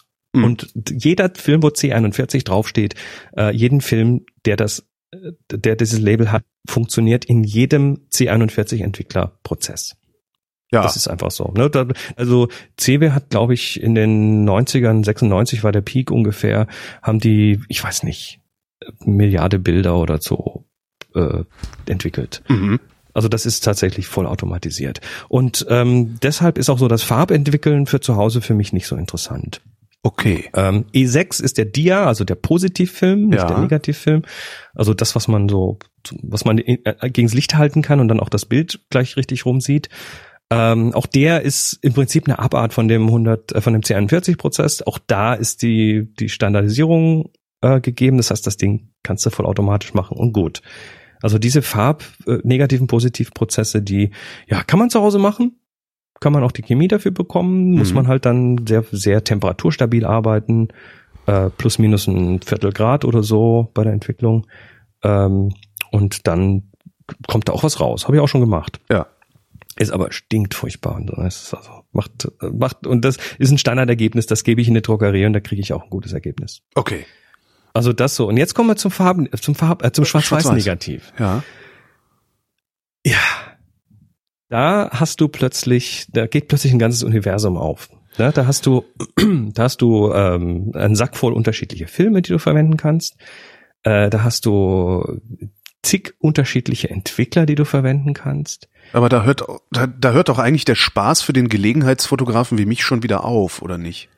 Ja, nein. Weil du so viele Parameter wieder, also nehme ich diesen Entwickler, nehme ich das und jenes. Okay, eigentlich will ich doch, äh, ich möchte doch eigentlich eine recht einfache Lösung haben. Letztlich. Das ist die Frage, ob du das willst oder ob dir der Prozess Spaß macht und auch die. Möglichkeiten, der, die, über die du in dem Prozess Einfluss auf das Ergebnis nehmen kannst, weil da ist Entwicklung eben nicht mehr Entwicklung. Ähm, Mhm. Geh doch mal zum Beispiel auf filmdev.org, okay. F, also Ja, ja, klar. Mhm, schon filmdev.org klar. ähm, und da siehst du plötzlich ähm, P- Rezepte und Bilder dazu. Ja. Also äh, schauen wir mal ganz oben zum Beispiel, da steht jetzt Kodak Tri-X400, das ist der Mhm. Film. Ad 320 heißt, der wurde bei ISO 320 belichtet Ja. in Kodak HC110. Das ist der Entwickler. Ja. 1 plus 47 ist das Verdünnungsverhältnis. Du hast den Entwickler, musst immer mit Wasser verdünnen. Mhm. Und drunter steht dann noch 9 Minuten 30 Sekunden bei 20 Grad. Diese, also welchen Film bei wie viel ISO ist mir klar. Also ne, äh, äh, woher weiß ich, dass ich diese Parameter nehme? Also woher weiß ich, dass ich das so mache? Weil Weil dir die Ergebnisse gefallen, die du hier siehst. ah so rum. Ah, also du okay. guckst dir die Bilder an und sagst, scroll mal weiter runter. Gehen wir mal ans Ende der Seite, da ist ein Ilford HP5 Plus. Ja. Das ist ein 400er, der wurde bei ISO 200 ent- belichtet. Ja. Dann in Merch Tanol 1 plus 1 plus 100 entwickelt. Für Ja. 13 Minuten 30 Sekunden bei 24 Grad. Ähm, das heißt, äh, du hast hier plötzlich so eine, so eine, du, du triffst quasi eine Entscheidung. Ich will, dass die Bilder von, von den Kontrasten und so rauskommen. Ja. Und ähm, geh mal auf die nächste Seite. Da hast du zum Beispiel ein ganz anderes Ergebnis. Kodak Tri-X400, Ilford Ilfosol 3. Ilfosol 3, 1 zu 14, 8 Minuten und da siehst du plötzlich kontrastknackige ja. Bilder. Ne? Ja. Also du hast quasi so eine Entscheidung, die du vorher triffst, nämlich wie sollen die Bilder hinterher rauskommen?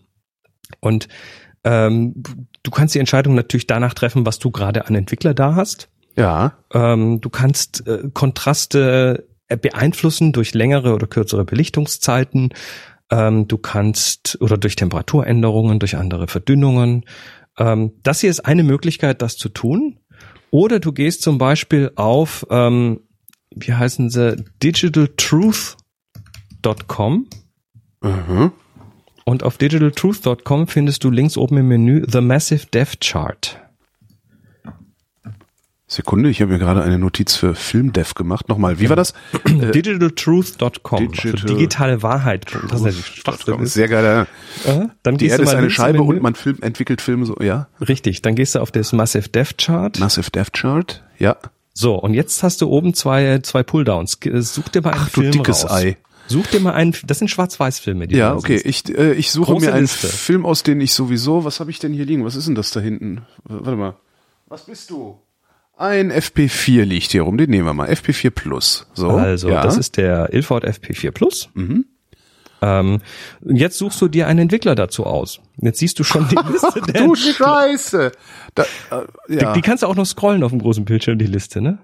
ich nehme ich- mal Kaffee Null Devs, weil ich mal Nee, irgendwo nee, Kaffee Null gelesen habe. Nimm mal? Rodinal. Nimm Okay, mal dann nehme ich Rodinal. halt Rodinal. Wir gehen jetzt mal vom, von dem, von dem, wir nehmen jetzt mal den ältesten Standard äh, Okay. Entwickler, den es so industriell gibt. Und jetzt Search. Jetzt suchst du. So, und jetzt kriegst du eine Liste Ja.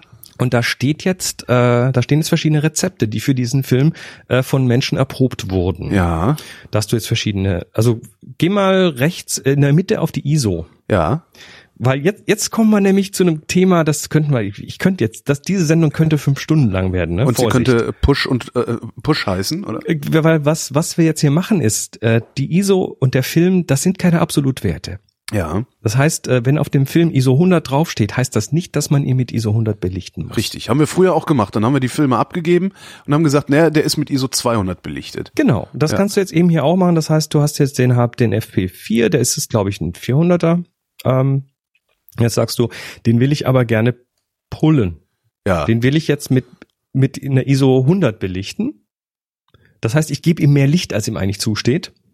Und dafür muss dann die Entwicklung wieder angepasst werden. Das ändert das Kontrastverhalten.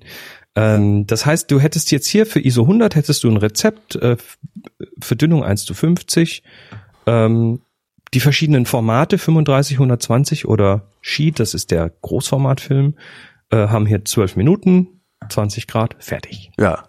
Dieses Rezept funktioniert bei diesem Film. Ich, ich habe dir gerade einen ganz kleinen Blick in ein riesiges Ja. Universum gezeigt, Ja, ähm, was, äh, was enorm Spaß macht und wo du plötzlich bei der Entwicklung einfach Drehschrauben hast, an das stimmt. So, ähm, jetzt möchte ich das gerne zu Hause machen. Ja, Äh, eine Dunkelkammer habe ich nicht. Ähm, das heißt, ich brauche irgendwie so, das habe ich schon soweit rausgefunden oder mitbekommen, ich brauche irgendwie so, ein, so eine Dose, wo ich den belichteten Film reintue, die Chemie reintue. Mhm. Und so, wo, wo kriege ich das, also was, was ist das Einsteigerset? Also da gibt da, da, da gibt's mehrere Möglichkeiten loszulegen. Du Ja. brauchst erstmal nicht wirklich viel. Also du, ähm, ich ich, ich gebe jetzt mal, ich gebe jetzt mit dir mal zwei Optionen. Okay. Die eine ist, äh, du kaufst dir so ein Starter-Set. Da gehst du mal zu ähm, photoimpacts.de zum Beispiel. Ja. Sowas bestellt man sich heute online, weil es gibt ja keine Fotoläden mehr um die Ecke. Jedenfalls nicht die, wo man sowas kaufen würde, ja. Ja, wobei du äh, äh, bist ja in der Stadt, wo Photo Impacts ist. Ach, Die sind in Berlin. na denn. Da Ja. gehst du einfach mal vorbei und nimmst dir so ein, ein Starter-Set mit. Und das Starter-Set besteht aus einer Entwicklerdose, wo du also einen Film reintust. Äh, Ah, und- analog Startset. Mhm. Genau, und da ist, glaube ich, auch noch schon ein bisschen Chemie dabei. Ähm, da hast du äh, so diverses Zubehör, was du ähm, dafür brauchst. Also auch so so eine Mensur, so, ein, so das kennt man noch aus dem, aus dem Chemieunterricht, um dann irgendwie äh, die, die Mengen abzumessen, dass du also die richtige Menge Entwickler und Wasser mischen kannst. Also da so, wo man so Milliliter mitmessen kann. Und dann äh, so eine Flasche, wo du den Entwickler drin anmischst äh, und Ja. dann ähm, brauchst du eigentlich nur noch äh, das, ja, musst du eigentlich nur noch das, äh, den Entwickler in die Filmdose kippen, wo der Film schon drin ist, Ja. und dann die entsprechende Zeit warten, das Ding ein bisschen bewegen dabei, Mhm. äh, dann auskippen. Ähm, das Wohin? Wasser, ähm, Film, äh, Ent- Entwickler musst du, musst du hier in Deutschland äh, entsorgen Okay.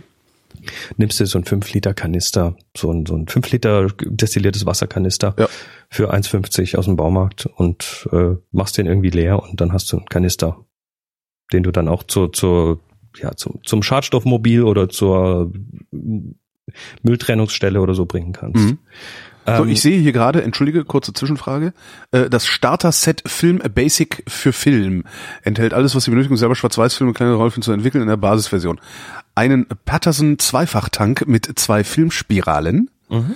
ein Thermometer, einen Messzylinder, äh, 100 Milliliter Adonal, 100 Mhm. Milliliter Adofix und 50 Milliliter Adoflo. ja, Ich komme mir gerade ein bisschen vor wie, wie bei Loriot. Was heißt das?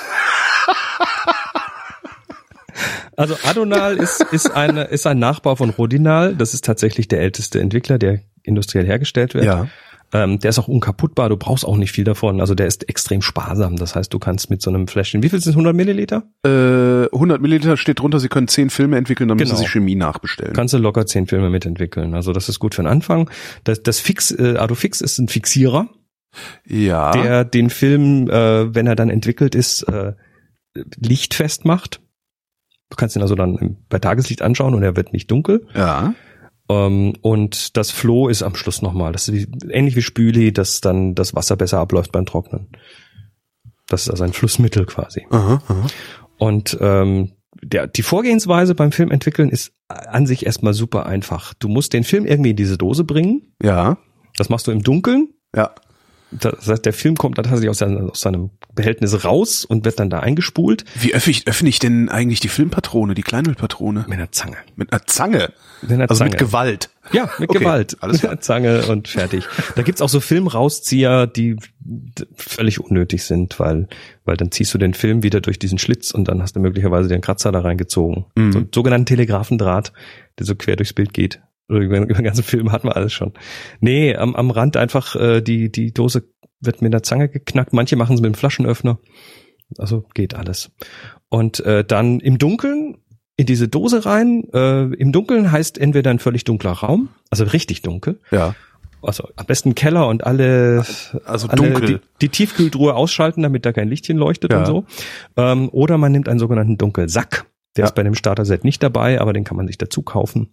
Das ist äh, wie ein schwarzes T-Shirt, was unten zugenäht ist Mhm. oder einen Reißverschluss hat und dann so zwei Ärmel, wo man reingreift. Und da dann auch noch irgendwelche Gummidichtungen drin oder so, also wo du so durch Ah, Dichtungen das- durchgreifst, ne? Ja. Das, das, das, das sind einfach so Gummis, Ja. die da drin sind und sich Kenne ich noch von, von der. Filmproduktion von früher. Ja. Genau. Und also ein Dunkelsack ist meines Erachtens wichtig, den zu haben. Und das machst du dann am Küchentisch, ne? Das brauchst du also keine Dunkelkammer dafür. ja. Das machst du einfach so am Tisch und äh, spulst das da ein. Ähm, lustig ist dann immer, wir machen, wir haben ja hier Workshops zu dem Thema und das äh, ist immer lustig, wenn wenn man dann den Leuten dabei zuguckt, weil dann irgendwie unkontrolliert auf Zungen gebissen werden und sonst was, wenn dann das immer das Dunkelsackgesicht äh, beim Einspulen des Films. Stimmt, ja. Genau, das ist unglaublich klasse. Ja, stimmt. Dunkelsackgesicht ist echt schön, ja. das Dunkelsackgesicht. Und das, äh, dann ist der da drin und dann jetzt kannst du den tatsächlich bei Tageslicht in deiner Küche ähm, kannst du den Film entwickeln, weil diese Dose ist jetzt lichtdicht, aber du kannst Flüssigkeiten rein und rauskippen. Ja. Das heißt, du kippst dann oben den Entwickler rein Ja. und wartest dann die Entwicklungszeit, bewegst ihn ein bisschen, danach äh, wässerst du, machst du eine sogenannte Zwischenwässerung. Ähm, das ist einfach, um den Entwicklungsprozess zu stoppen. Früher hat man Stoppbad genommen und so braucht man alles nicht wirklich. ja. Äh, also Zwischenwässern, der Entwicklerabfall wird dann also in diesen Kanister getan. Äh, das Wässerungswasser darf man aber gerne in die Spüle tun. Dann den Fixierer rein, der dann den Film eben äh, zeitstabil macht. Mhm. Und dann, nachdem das Fixieren durch ist, wird der Schluss gewässert und nach der Schlusswässerung ist der Film fertig. Und- kannst du ihn in die Hand nehmen und hast ein, ein sehr, ähm, ja, ein Ergebnis, was du in die Hand nehmen kannst, was an sich schon mal ganz toll ist. Stimmt, was an sich schon mal ganz toll ist.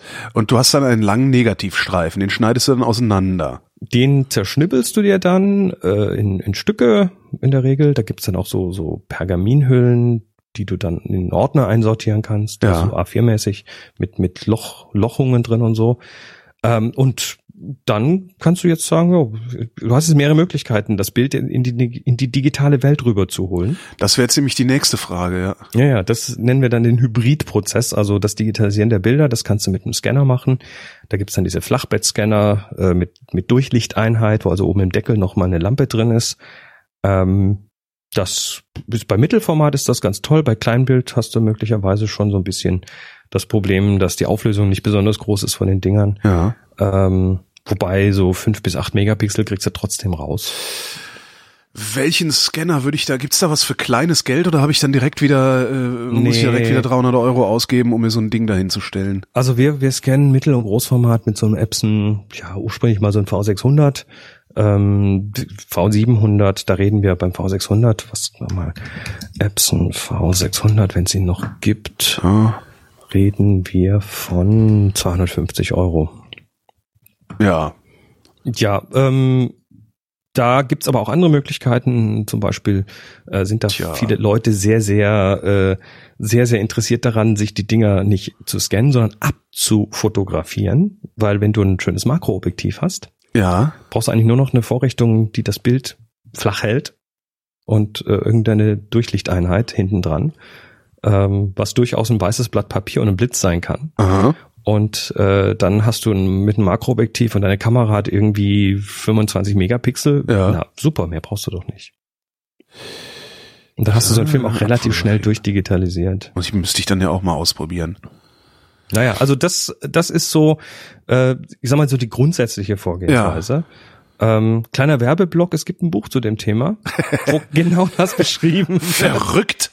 Sowas, oder? Nee, äh, Moni und ich haben vor haben 2015 ein Buch geschrieben zu dem Thema. Mhm. Titel absolut analog, das genau dieses thematisiert, ne? Wie macht man das mit dem Analogen? Ja. Tja. Da einfach mal reingucken, da ist alles drin. Ja, ich überlege jetzt gerade, also das, das ist halt wieder so, was mache ich denn, oder andersrum, was mache ich denn, wenn ich es nicht selber entwickeln will? Weil also ich halt jetzt zum Beispiel, also es ist halt, das ist dann halt wieder so eine Investition, ne? 250 Euro für den, für den Scanner, äh, 50 Euro für, für, für, für die Dose und ein bisschen Chemie, nochmal ein 30er für den Dunkelsack. Ich bin dann am Ende bin ich wieder 350 Euro los und laufe damit natürlich Gefahr, dass ich das nicht in dem Maße nutze, wie ich da gerade investiert habe.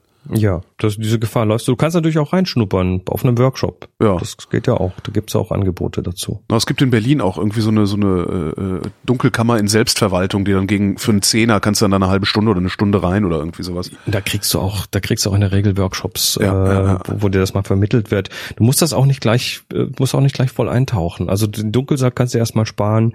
Äh, du, du kannst ja auch aus dem, aus dem Küchenbereich einfach so eine Mensur brauchst du auch nicht unbedingt. Da kannst du für kleine Mengen nimmst du von deiner, von deiner Hustensaftflasche das Ja. Deckelchen, wo 30 Milliliter drauf sind und ähm, nimmst du noch so ein, so ein Küchenzeug.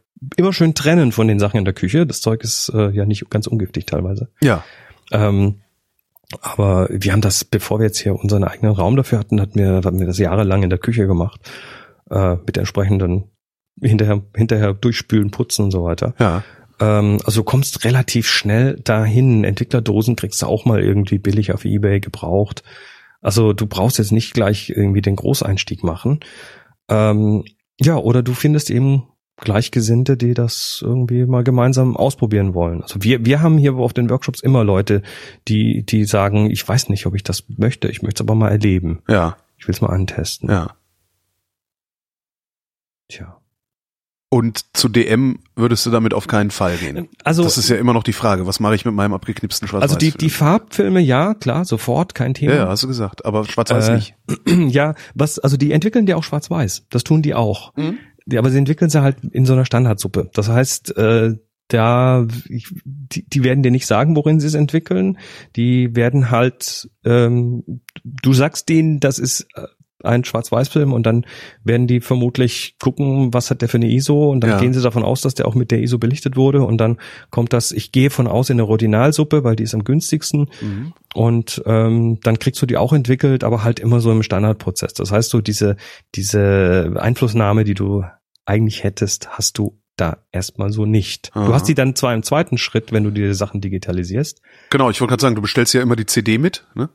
Habe ich ja jetzt auch erstmal lernen müssen. Beim Äh, Farbfilm geht das heute problemlos. Viele machen das auch so, dass sie dir ein, ein Login geben, so einen, einen Link geben, wo du sie runterladen kannst. Ja, Ähm, musst du nur immer schön dazu sagen, bitte mit höchster Auflösung, weil ansonsten scannen die die tatsächlich nur mit der Auflösung, die sie auch zum Ausbelichten brauchen. ach Gott.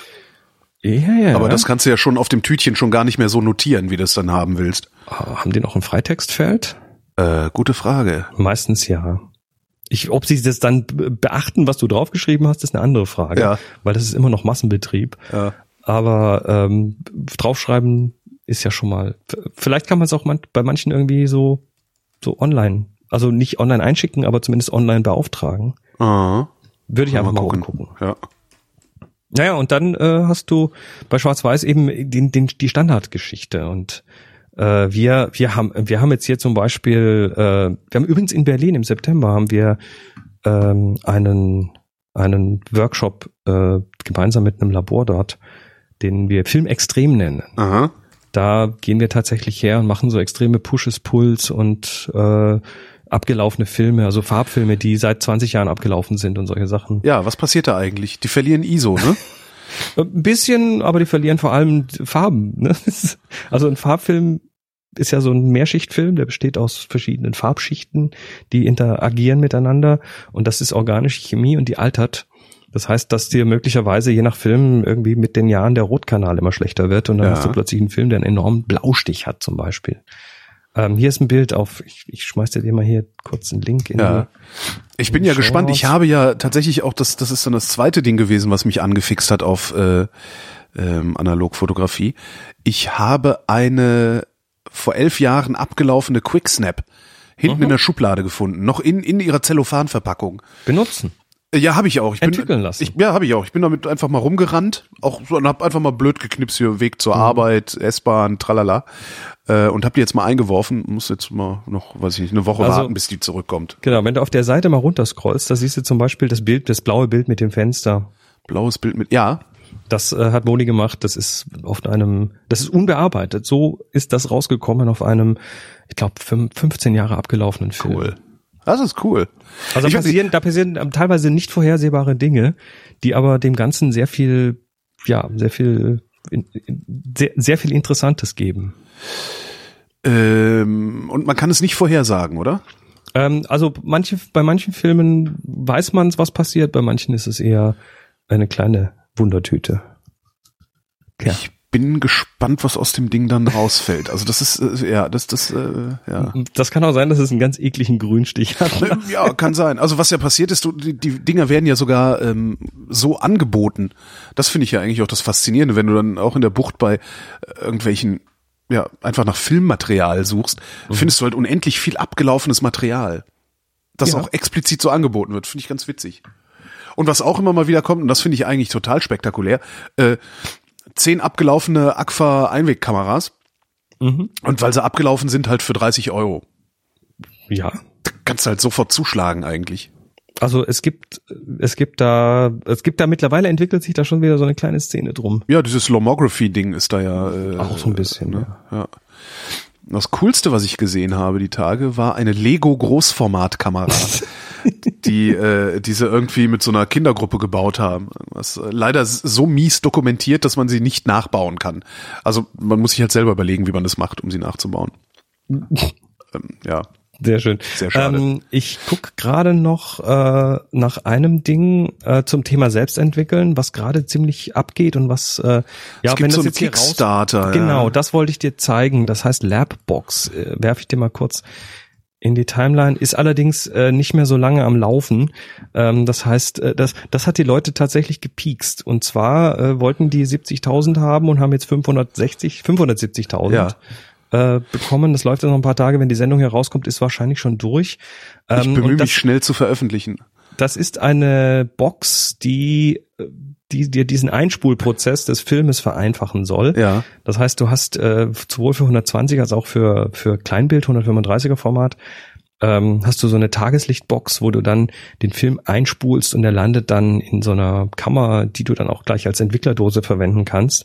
Ähm, am Anfang dachte ich, puh, das muss man ja nicht haben. Das ist, das, das hast du mit einer normalen Entwicklerdose auch. Ja. Ähm, ich merke aber, dass dieses Teil, ähm, dass dieses Teil den Leuten ganz gewaltig die Angst vor dieser Ja. Entwicklerei nimmt. Ja. Das heißt, äh, dass viele Leute Deswegen- mich darauf hingewiesen haben. Ja, ich hatte das auch gesehen und habe lange überlegt, will ich das, will ich das nicht, aber jetzt bist du natürlich dann auch wieder bei so einem Punkt, wo diese Kiste mit den zwei Filmmodulen, also dem 135er und dem 125er Modul, kostet halt mit Versand 130 Euro. Es ist nicht günstig. Das Ja. ist die andere Geschichte. Also du kommst mit einer Entwicklerdose, mit so einem Starter-Set, kommst du deutlich günstiger weg und äh, bist wahrscheinlich sogar noch ein bisschen flexibler.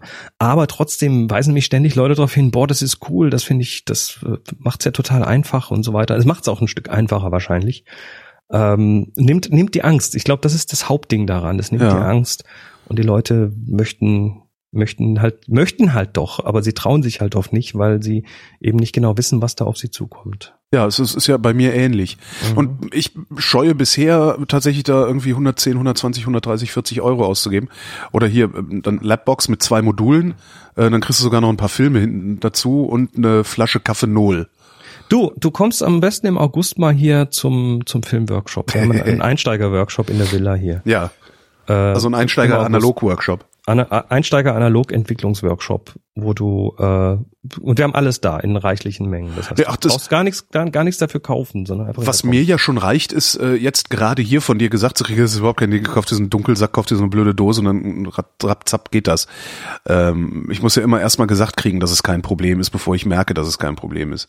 Also das machst du beim ersten Mal bist du noch ein bisschen, oh Gott, mache ich auch alles richtig. Ja. Ähm, sch schau an den einschlägigen Stellen äh, Hüstel, Buch, Hüstel. Äh, zum Beispiel, da ist, da ist eine, da ist eine Schritt-für-Schritt-Anleitung tatsächlich, Schritt eins, Schritt zwei. Also das ist ein, das ist ein Kochbuch. Das, Ja. Wenn du ein, wenn du ein Gericht aus einem Kochbuch kochen kannst, dann kannst du auch Film entwickeln. So einfach ist das. Das sollte ich gerade noch hinbekommen, ja. Das schaffst du. das schaffst du. Ähm, ja, nee, Tja. also Film, Film ist, Film ist simpel, ist einfach und ich, Und es ist halt die, die Ruhe, die es einem zurückgibt, die, die finde ich wirklich faszinierend. oh, Film entwickeln ist für mich Meditation. Ich meine gar nicht mal Film entwickeln, ich bin noch beim Belichten, da hänge ich ja noch fest.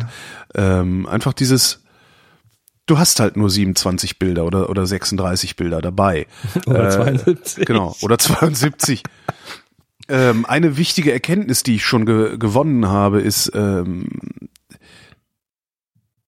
du, du kannst halt, du, du hast halt nur einen Film.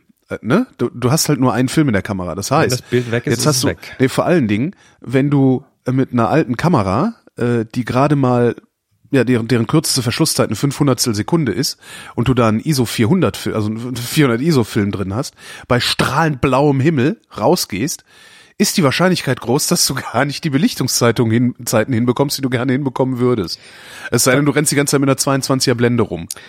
Was, was mir der Film immer wieder beibringt, ist, ähm, wie wertvoll es ist, eine Entscheidung zu treffen und die dann auch durchzuziehen. Ja, vielleicht sollte man aber den Zeitpunkt der Entscheidung äh, sich überlegen, weil was ich gelernt habe ist, lad den Film erst dann, wenn du weißt, was du fotografieren willst, beziehungsweise unter welchen Bedingungen du fotografieren willst. Auch was, was ich gemacht habe, ist, ich habe mir, ich hatte mir nämlich äh, auch bei eBay auch wieder für einen Zehner so eine alte Vito, irgendwas Vogtländer Vitomatik Vito. B. Äh, nee, Vitomatik. Okay. Äh, wo leider Gottes die Selenzelle nicht mehr tut. Ähm, Sunny 16, das kriegst du schon hin. Ja, das kriege ich hin. Hab da aber, ja, jetzt hast du nämlich das Problem. Äh, ich habe da ein ISO 400 drin. Ne? Ähm, Geh damit in, bei strahlend blauem Himmel raus, mach jetzt Sunny 16. Äh, das heißt, äh, was war das? Blende 16. Genau. Blende 16. Blende 16, äh, 1 durch, Belichtungszeit 1 auf durch ISO, genau. ISO, genau. So, kriege ich gerade noch hin, ne? Weil dann kann ich mit einer 500 das, das, das kann die, also die kann nur Stufen irgendwie, Mhm. 250, 500 Mache ich halt ein 500 äh, bei Blende 16, vielleicht sogar Blende 11. Mhm. Aber ich wollte eigentlich an dem Tag auch mal so ein bisschen mit der Terfenschiefe, weißt du? so. Ja, da hast du digital aber auch ein Problem. Ja, aber da kommst du, kannst du dann halt trotzdem noch mal auf ein Zweitausendstel und noch einen ND-Filter reinklicken und Okay, weißt jetzt, du, so, jetzt also, erzähle ich dir was. ja. Jetzt erzähle ich dir was. Du kannst tatsächlich auf einem Film unterschiedliche ISOs belichten und die miteinander entwickeln. Oh. Oh, da Oh. geht, ein, da geht ein, da gehen die Öhrchen hoch. Warte, ich muss mir mal schnell so eine Dose bestellen. Nein, also Es, es gibt tatsächlich eine, eine Entwicklungsmethode. Also der übliche Weg ist, du hast hier deine acht Minuten oder zwölf Minuten Entwicklungszeit und da bewegst du die einmal die Minute so ein bisschen und so Ja. und dann ist fertig. Es gibt aber auch die sogenannte Standentwicklung. Da machst du die Dose, machst den Film in die Dose, gibst den Entwickler rein und dann lässt du die einfach mal eine Stunde stehen. Ja. Einfach so. Und diese Entwicklermethode ähm, ist A sehr bequem, weil du musst nicht viel tun, braucht halt ihre längere Zeit und äh, ist eine sehr starke Ausgleichsentwicklung, die tatsächlich, äh, also mit, mit der wir tatsächlich schon Filme entwickelt haben, von denen wir gar nicht wussten, wie die belichtet waren. Also wir, wir hatten hier Leute, die, die auf, auf dem Workshop irgendwie ein- eine alte Kamera mitgebracht haben und gesagt, die war auf dem Dachboden, da ist ein Film drin, der ist Ja. belichtet, keine Ahnung wie und was und überhaupt und was für ein Film das ist. Ähm, Verstehe ich das gerade richtig? Man kann ihn im Grunde nicht kaputt entwickeln? nicht wirklich. Okay. Also du, du, du wirst auch, wenn du mal anfängst selber zu entwickeln, wirst du relativ schnell dieses Vertrauen in, das, in dieses Medium gewinnen. Ja. Das ist also ein, ein Film komplett äh, zu vernichten ist schwierig. Und äh, wir haben dann tatsächlich auch schon mehrere Filme. Es passiert dann hier, also wir haben hier unser, ich nenne es immer schon, schon unser Kameramuseum. Wir haben ja mindestens 60 alte Kameras rumstehen. Ach, darum war das, das Foto, das du mir geschickt hast, Teil 1. Jetzt Das war nur ein ganz kleiner Ausschnitt davon. ähm, wir haben hier enorm äh, viele alte Kameras rumstehen und die, da, da passiert schon mal, dass man eine irgendwie aus dem Regal nimmt oder aus der Vitrine nimmt und dann denkt, hm, shit, da ist ja noch ein Film drin. Ja. Der ist ja fast voll. War von übrigens- wann, von wann ist der? Und War übrigens in der Olympus, ne? Ich dachte so, oh cool, Ja. machst du mal, also ne, machst du ja zuerst auf, wenn das Ding neu kommt und ich mach das auf und denk so, ah! Sofort wieder zu. zugemacht und gedacht, was machst du denn jetzt? Ja, Dann habt ihr dann mal zurückgespult und einfach mal abgegeben. Mal Dafür gucken, eignet sich übrigens auch der Dunkelsack, ne? Kamera im Dunkelsack öffnen, wenn du nicht weißt von außen, ob da ein Film drin ist. um Ja, jetzt, zu- jetzt weiß ich, dass ich da überhaupt drüber nachdenken muss. Ähm, Aber wir hatte hatten das dann, ja. dass wir aus mehreren Kameras Filme, die hier in ISO 400, da in ISO 100 und wissen nicht, ob wir die gepusht, gepult haben. Und dann haben wir die einfach mal alle gemeinsam in eine große Dose getan ähm, und die dann in der Standentwicklung 90 Minuten, dreimal 30 Minuten, Ja. dazwischen kurz bewegt. Und äh, da auf allen war, war, war so viel drauf, dass man das dann locker scannen und weiterverarbeiten konnte. Tja, geht also. Ja, ich dann vielleicht mache ich das dann wirklich mal selbst. Nur das mit dem Scannen finde ich noch hm, unbefriedigend. Ja, das ist äh, das ist auch tatsächlich der Teil, ähm, der der die meisten Fragen aufwirft, weil ähm, du willst das. Du machst dann aber dann tatsächlich es oft nicht so, dass du also wenn du mit der Zeit lernst du ganz gut so ein Negativ zu lesen, dass Ja. das also zu gucken, ist das lohnt sich das überhaupt und ähm, machst das dann auch relativ äh, relativ gezielt, dass du sagst, okay, auf diesem Film möchte ich dieses, dieses und dieses Bild scannen Ja. und das dann äh, ein bisschen gründlicher und dafür nimmt man sich dann auch die Zeit. Und äh, also Moni hat zum Beispiel, als wir äh, letztes Jahr in Äthiopien waren, hat sie komplett nur Mittelformat 6x7 geschossen. Krass. Film. Ja. Knapp 60 Filme oder so. Aber da gehört auch einiges an Mut zu, habe ich festgestellt. Weil wenn du wirklich willst, dass das Foto wirklich was wird und du nicht versehentlich irgendwas ne, falsch belichtest, bla, dann willst du vielleicht doch wieder die digitale haben, weil da siehst du, was das geworden ist. Ähm, Oder, genug du, Erfahrung. Ja. Oder du entwickelst halt mit der Zeit dieses Vertrauen ins Medium. Ähm, ich gebe dir mal kurz Monis Flickr-Stream rüber. ja. Ähm, da siehst du äh, diese, diese schwarz-weißen Bilder, also wenn du ein bisschen runterscrollst, ähm, Uh. diese, diese Schwarz-Weiß-Bilder von, von Menschen. äh, Ui, das mit dem Kamel ist geil. Menschen. Ja. Das ist dann, das ist, das ist das Hammerbild. Das ist echt geil. Ähm, die hat da, das und das war ein Schuss, ne? Da, Digitaler hätte da 20 Schüsse gemacht um den Ja. Zeitpunkt und so weiter. Sie hat sich da hingestellt und hat so lange gewartet, bis es perfekt war und ausgelöst und fertig. Also da ist schon, das geht schon. Das geht schon ganz gut. Ja, wahrscheinlich ist es was, was du schon sagtest. Wahrscheinlich ist selbst beim Belichten äh, muss man ein bisschen mehr Vertrauen ins Material mitbringen. Kriegt man da mit der Zeit aber Mhm. auch, wenn man merkt, dass das Material einen selten im Stich lässt. Ja. Also dieses, di- dieses, das ist so eine andere Geschichte beim, beim Filmfotografieren, beim Analogen, dass man mit der Zeit einfach auch wieder neue Skills dazulernt, die man vorher, die man einfach vorher entweder nie lernen durfte oder ähm, sie vergessen hat. Zum weil Beispiel die was? Kameras einen so viel abnehmen, ne? Also gerade Belichtung und so weiter. Ja. Die wenigsten belichten heute manuell, weil sie sagen, ich, die Kamera macht das schon richtig und das macht sie ja auch in den meisten Fällen. Aber so Extremsituationen, wenn du hier eine Silhouette haben möchtest oder so, da musst du halt tatsächlich manuell eingreifen. Und beim Film, beim Fi der Film zwingt dich je nach Kamera dann dazu, eher so ein bisschen noch mitzudenken. Mhm. Und äh, du weißt, dass wenn man einen Muskel trainiert, dann wird der Muskel stärker mit der mhm. Zeit. Und äh, genauso ist das da auch. Wenn du halt eine Sache trainierst, dann wirst du da besser und hast dann im Zweifel bei der Situation, was weiß ich, da fliegt ein pinker Elefant an dir vorbei, ähm, weißt du plötzlich instinktiv, welches Setting du da nehmen musst, um den schnell einzufangen. Was du vorher vielleicht der Kamera überlassen hättest, die es vielleicht nicht hinbekommen hätte. Ja. Also das ist schon so und äh, durch das Neuerlangen von Skills, das das schafft eine enorm große tiefe Zufriedenheit. Also ich bin, wenn ich mit Film unterwegs bin, bin ich wesentlich zufriedener mit den Fotos. Ja, ähm, es gibt auch, also das ist auch so ein Effekt. Äh, die, äh, jetzt bin ich wieder bei der Schwarz-Weiß Einwegkamera, die ich äh, vor einem Jahr in Venedig vollgeknipst habe. Ähm, da sind im Grunde sind da nur zwei schöne Fotos bei. Mhm. Mit denen bin ich aber zufriedener als mit den 30 schönen Digitalfotos, die ich mhm. äh, auf derselben Reise gemacht habe. Ja. ja also ja. Wir, wir, wir, ich glaube, wir müssen nicht viel tiefer in dieses Thema, weil ja. wir könnten jetzt vielleicht, vielleicht lassen uns die Hörer mal wissen, ob das Thema überhaupt äh, Anklang findet. Vielleicht können, genau, wir, da, vielleicht können wir das also noch ein bisschen erweitern. Zwei alte Männer erzählen vom Krieg, sonst im Zweifelsfall. Nee, ja. du, ist interessant. Also gerade wenn ich mir die Workshops anschaue, da kommen wieder viele junge Leute. Ja die das Thema noch nie, die, die, die digital aufgewachsen sind, die das Thema ja. noch nie äh, gesehen haben, die aber schon mitbekommen, dass da irgendwo doch was dahinter steckt. Vielleicht nicht genau das, was, was, was man denkt, aber äh, es bringt einem was, ja. Ähm, lass ja. uns doch noch ganz kurz zwei Blöcke. Ach Gott, wir haben ja auch noch, ne? Also dann, äh, ich, ich, ich schließe das mal schnell ab, das, genau. äh, das, äh, das Analogfilmthema. Ich kann nur jedem dringend raten, das habe ich äh, eingangs äh, dieses Themas schon gesagt, ich kann nur jedem dringend raten, sich mindestens eine Quicksnap einfach in den Rucksack oder einfach in die Tasche zu werfen und auf diese Weise immer so ein Analogding dabei zu haben, weil selbst wenn du damit jeden Tag oder jeden zweiten Tag nur ein, zwei Bilder machst von irgendwas, was du siehst, du hast hinterher dieses tolle Gefühl der Wundertüte. Alleine dafür ist es das wert. Und die Dinger kosten ja wirklich nix mehr. Die kriegst du für einen Fünfer beim, beim, beim, beim Rossmann oder so. Genau. Ähm, oder halt, und das, damit, damit hatte ich ja damit angefangen, oder halt sich einfach so eine dämliche Minox 35 auf Ebay zu schießen. Die Dinger sind, die sind, die gehen nicht kaputt. Also die kann man, ich kann mir nicht vorstellen, dass es, dass es kaputte Minox 35 gibt. Ähm, sich so ein Ding auf Ebay zu schießen und ja, da weiß ich nicht, 30, 40 Euro für zu zahlen und da dann einfach Filmpatronen reinladen und die immer dabei haben. Also ich spüre auf jeden sehr Fall gutes sehr, Gefühl. Ich spüre also. sehr deutlich, dass, dass, äh, dass die Sache bei dir wohl anscheinend wieder einen, einen neuen Enthusiasmus für das Thema.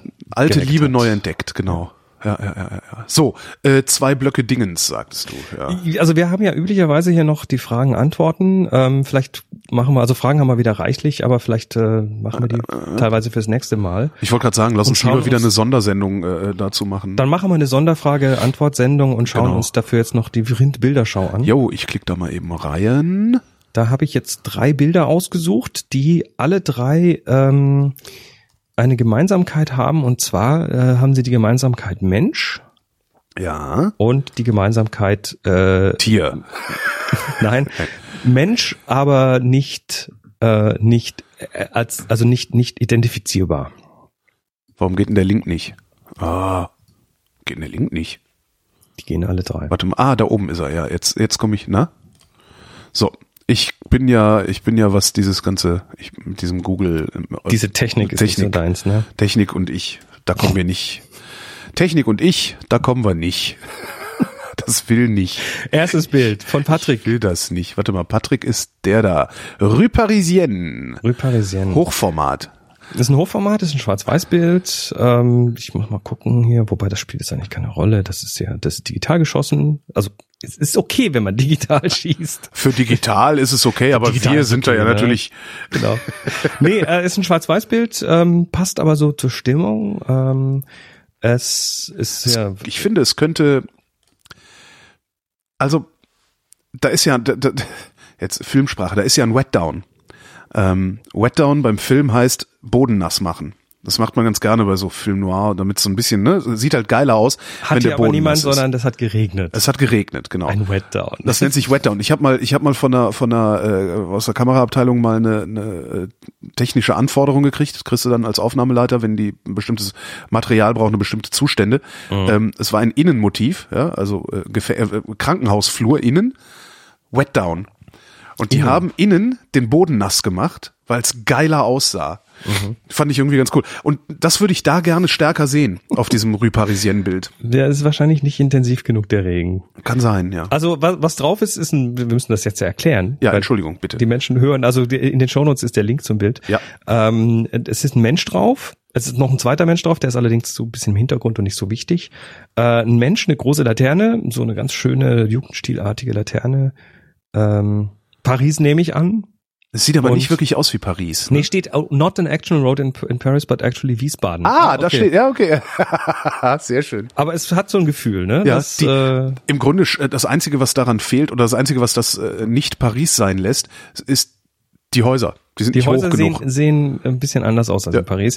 Äh, aber er hat das so gemacht, dass quasi diese kleine, relativ kleine Person auf dem Bild ähm, ein bisschen kontrastiert wird durch die Laterne, Mhm. die so ein bisschen drüber thront und sie aber auch schön einrahmt, die Person. Die Person sieht man von hinten, die hat einen Regenschirm. Ja.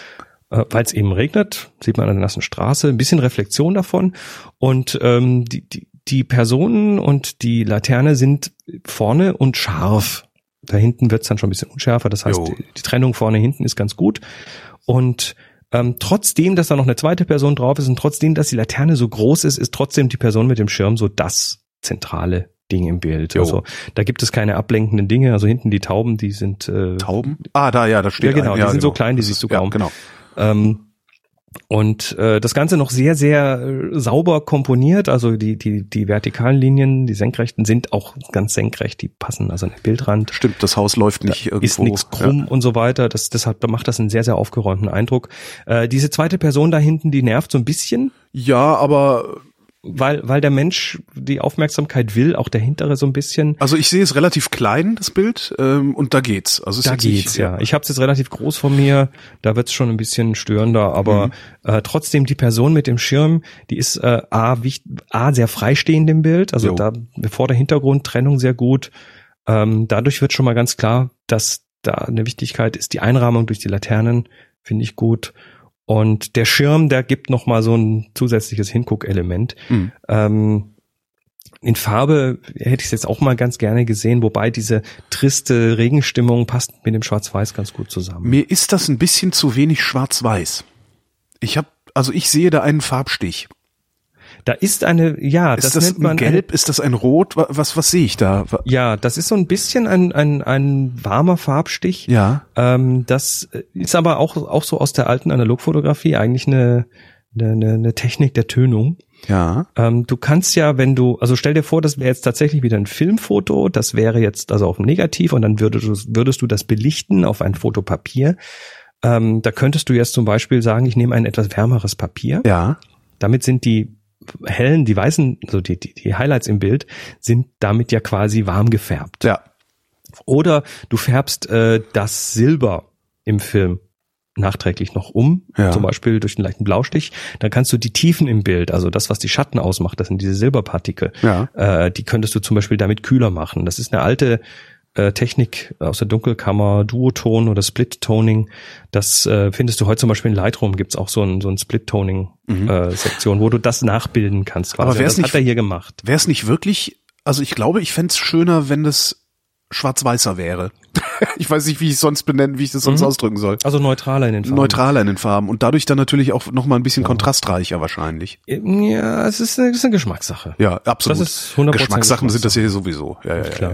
ja. Ähm, nö, also ich, ich, also äh, das, das mit dem leichten, ähm, so ein bisschen Gilb im Foto, das Gilb, gibt, ihm, genau, gibt ja. ihm ja auch was, was äh, noch was altertümliches. Da haben wir uns früher drüber gefreut. Also früher als dann, als wir dann, äh, also wirklich früher vor 20 Jahren und, und 25 Jahren, äh, als wir fotografiert haben, analog fotografiert haben und diesen Ilford XP2 entdeckt haben, diesen Schwarz-Weiß-Film, den du im Farbfilmbad, also im Das Farbfilmentwickler, ist ein Schwarz-Weiß-Film mit C41 genau, C41-Prozess, ähm, da hast du, wenn du den nicht explizit als Schwarz-Weiß-Film abgegeben hast im Fotoladen, äh, hast du das halt auf Farbbilder abgezogen gekriegt, weil die im Und Labor gesagt Stich haben, ah, gehabt. C41 und dann hat's einen Stich gehabt. Aber damals hatte das immer einen sehr, sehr geilen Sepia-Stich. Mhm. Also sie sahen alle richtig geil aus, die Bilder, die wir damals hatten.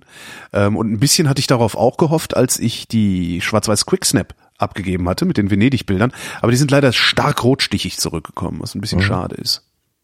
Naja. Sepia ist übrigens, ähm, also man, man nennt es heute Sepia, aber das ist, es ist ein Farbstoff aus dem vom Tintenfisch, Ja, ja. der früher tatsächlich dann eben auch zum Färben der Bilder verwendet wurde. Hm. Na gut, also das war das erste Bild. Rue Parisienne. Kommen wir Ähm, zum zweiten. Welches nimmst du da? Hat mir gut gefallen.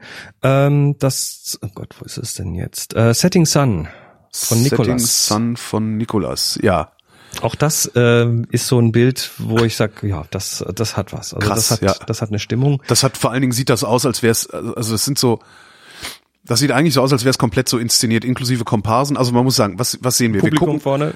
Vordergrund Publikum unscharf, Hintergrund scharf auf der Bühne, ähm, ein, ein, ein, ein Schlagzeug, äh, vermutlich ist das eine ein Sänger, äh, zumindest ein Mensch, der die Arme so hoch hält, als würde er hochreißt, als würde er tanzen. Ähm, und ganz im Hintergrund ist halt ein wirklich sehr helles Licht, das so stark überstrahlt, dass im Grunde die Personen nur noch Silhouetten sind. Genau, also So. auch wieder hier Menschen drauf, die, Genau. die du aber nicht mehr identifizieren kannst, als, äh, als, als welche Person das sein soll, weil eben Silhouette. Und du, äh, und da, das ist tatsächlich äh, hinten, das sieht mir aus nach so einem großen Das ist ein großer Scheinwerfer oder sowas, ne? oder so ein Fotoschirm, so ein Ja. Fotoschirm, wo du reinblitzt und dann blitzt's raus. Ja, ja, oder ja, wo eine genau. große Leuchte reinleuchtet. Ähm, das sieht eben aus wie so ein Sonnenuntergang, vor dem die sind. Wobei der mehreckig ist, also ganz rund ist es nicht. Deshalb Ja. denke ich, es ist ein Schirm wahrscheinlich. Ähm, das Ganze hat auch so eine ganze warme, eine warme Färbung. Das ist jetzt kein Sepiaton, sondern das ist ein Farbbild. Das ist ein Farbbild. Das sieht man beim Drummer, äh, am, am T-Shirt vom Drummer. Da sind nämlich noch mehr Farben. Das sieht man auch vorne in der Mitte auf der auf der Bassdrum. Da siehst du so so äh, Objektivreflexionen, Ja. so Lensflares, die sind auch bunt. Ähm, da sieht Aber das ist so ein Foto, von dem du eigentlich sagen musst, okay, klar, das hat, das hat jetzt irgendeine Werbebude, hat es so inszeniert, das soll so aussehen, weil das ist Werbung für Bier oder für Lebensfreude, also Bier oder Zigaretten.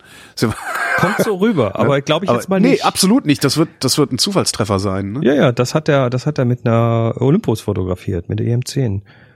Ähm, Ja, und wenn du dir die Serie dazu anguckst, der hat einfach Bühne fotografiert. Ja, ja, ja. Genau, der hat Bühne fotografiert und äh, das ist sehr hübsch.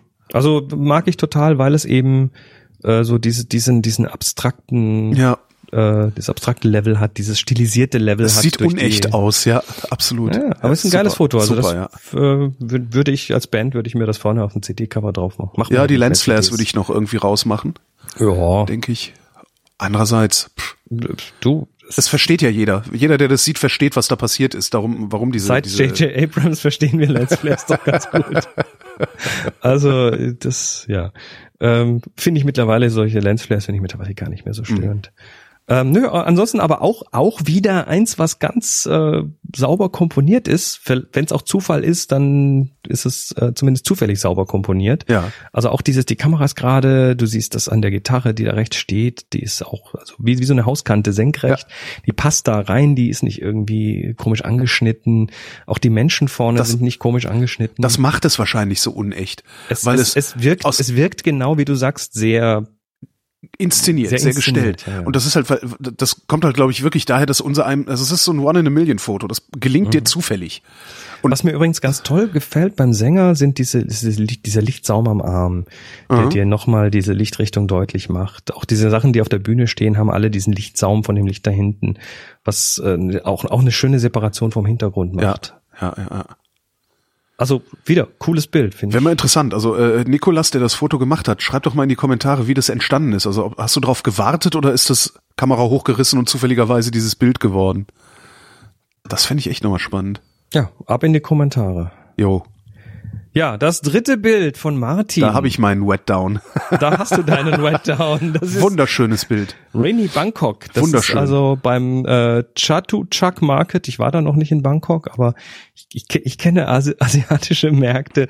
Und äh, ja, das ist ein Bild, das ist ein Farbbild. Ähm, Ist ein bisschen Und- außer Balance, zumindest ist, sehen die Hintergründe Ja, so da, da, ist, da, ist, da ist dran, okay, also da ist erstmal an den Farben natürlich geschraubt. Also äh, ich glaube, dass die Farben, so wie sie drin sind, es ist sehr, sehr knackig von den Farben. Es ist ja. im Regen, es sind zwei, zwei, ähm, sieht aus wie zwei Frauen, die da äh, auch wieder mit dem Rücken zur Kamera von der Kamera weggehen und die haben so Plastikregen Poncho, übergeworfen, so Ponchos, die einen gelben, die andere so einen pinkfarbenen und ähm, die gehen eben weg. Man sieht ganz viel Regen. Das ist ja bei solchen Bildern teilweise schwierig, dass man tatsächlich den Regen sieht.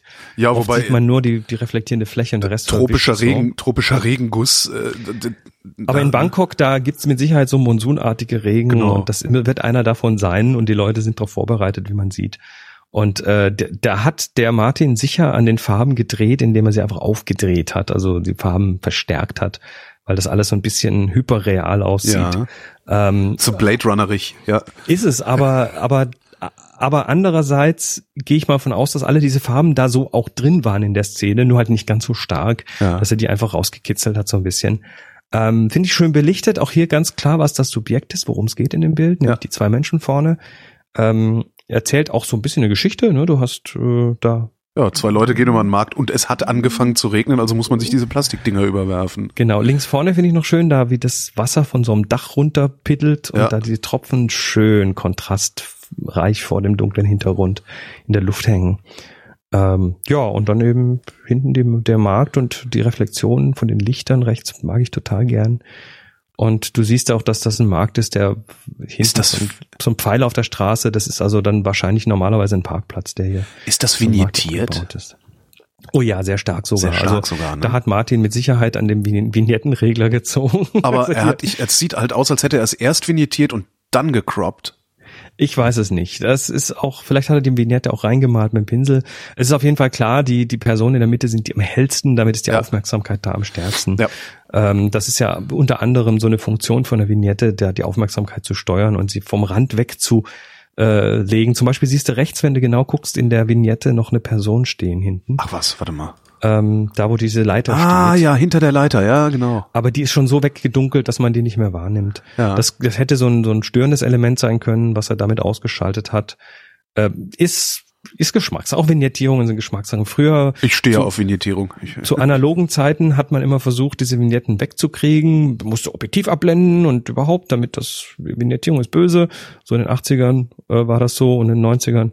Und äh, seit wir digital fotografieren und die Kameras immer ich sag mal, immer, immer präziser werden, immer chirurgisch präziser werden. Ja.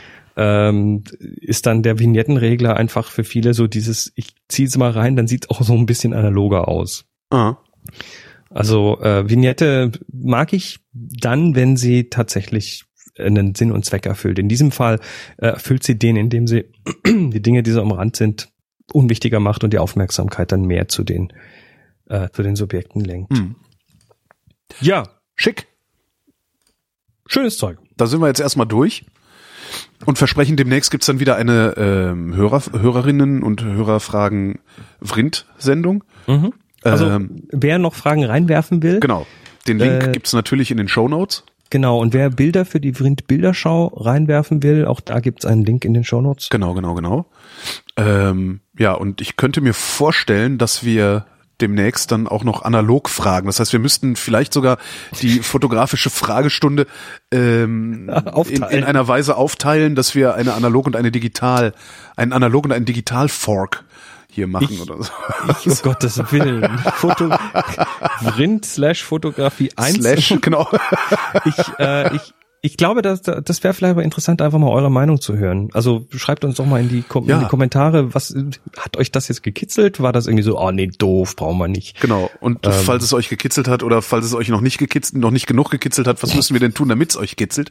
Weil wir beide, glaube ich, fest davon überzeugt sind, dass analog zu fotografieren ähm, Mehrwert bringt. Einen Mehrwert bringt, genau. Hm? Ja, und ja, wie gesagt, die Einsteigerkameras haben wir genannt. Das ist im Zweifelsfall eine Quicksnap oder halt so eine, so eine, so eine Minox. Ja, oder irgendwas von eBay.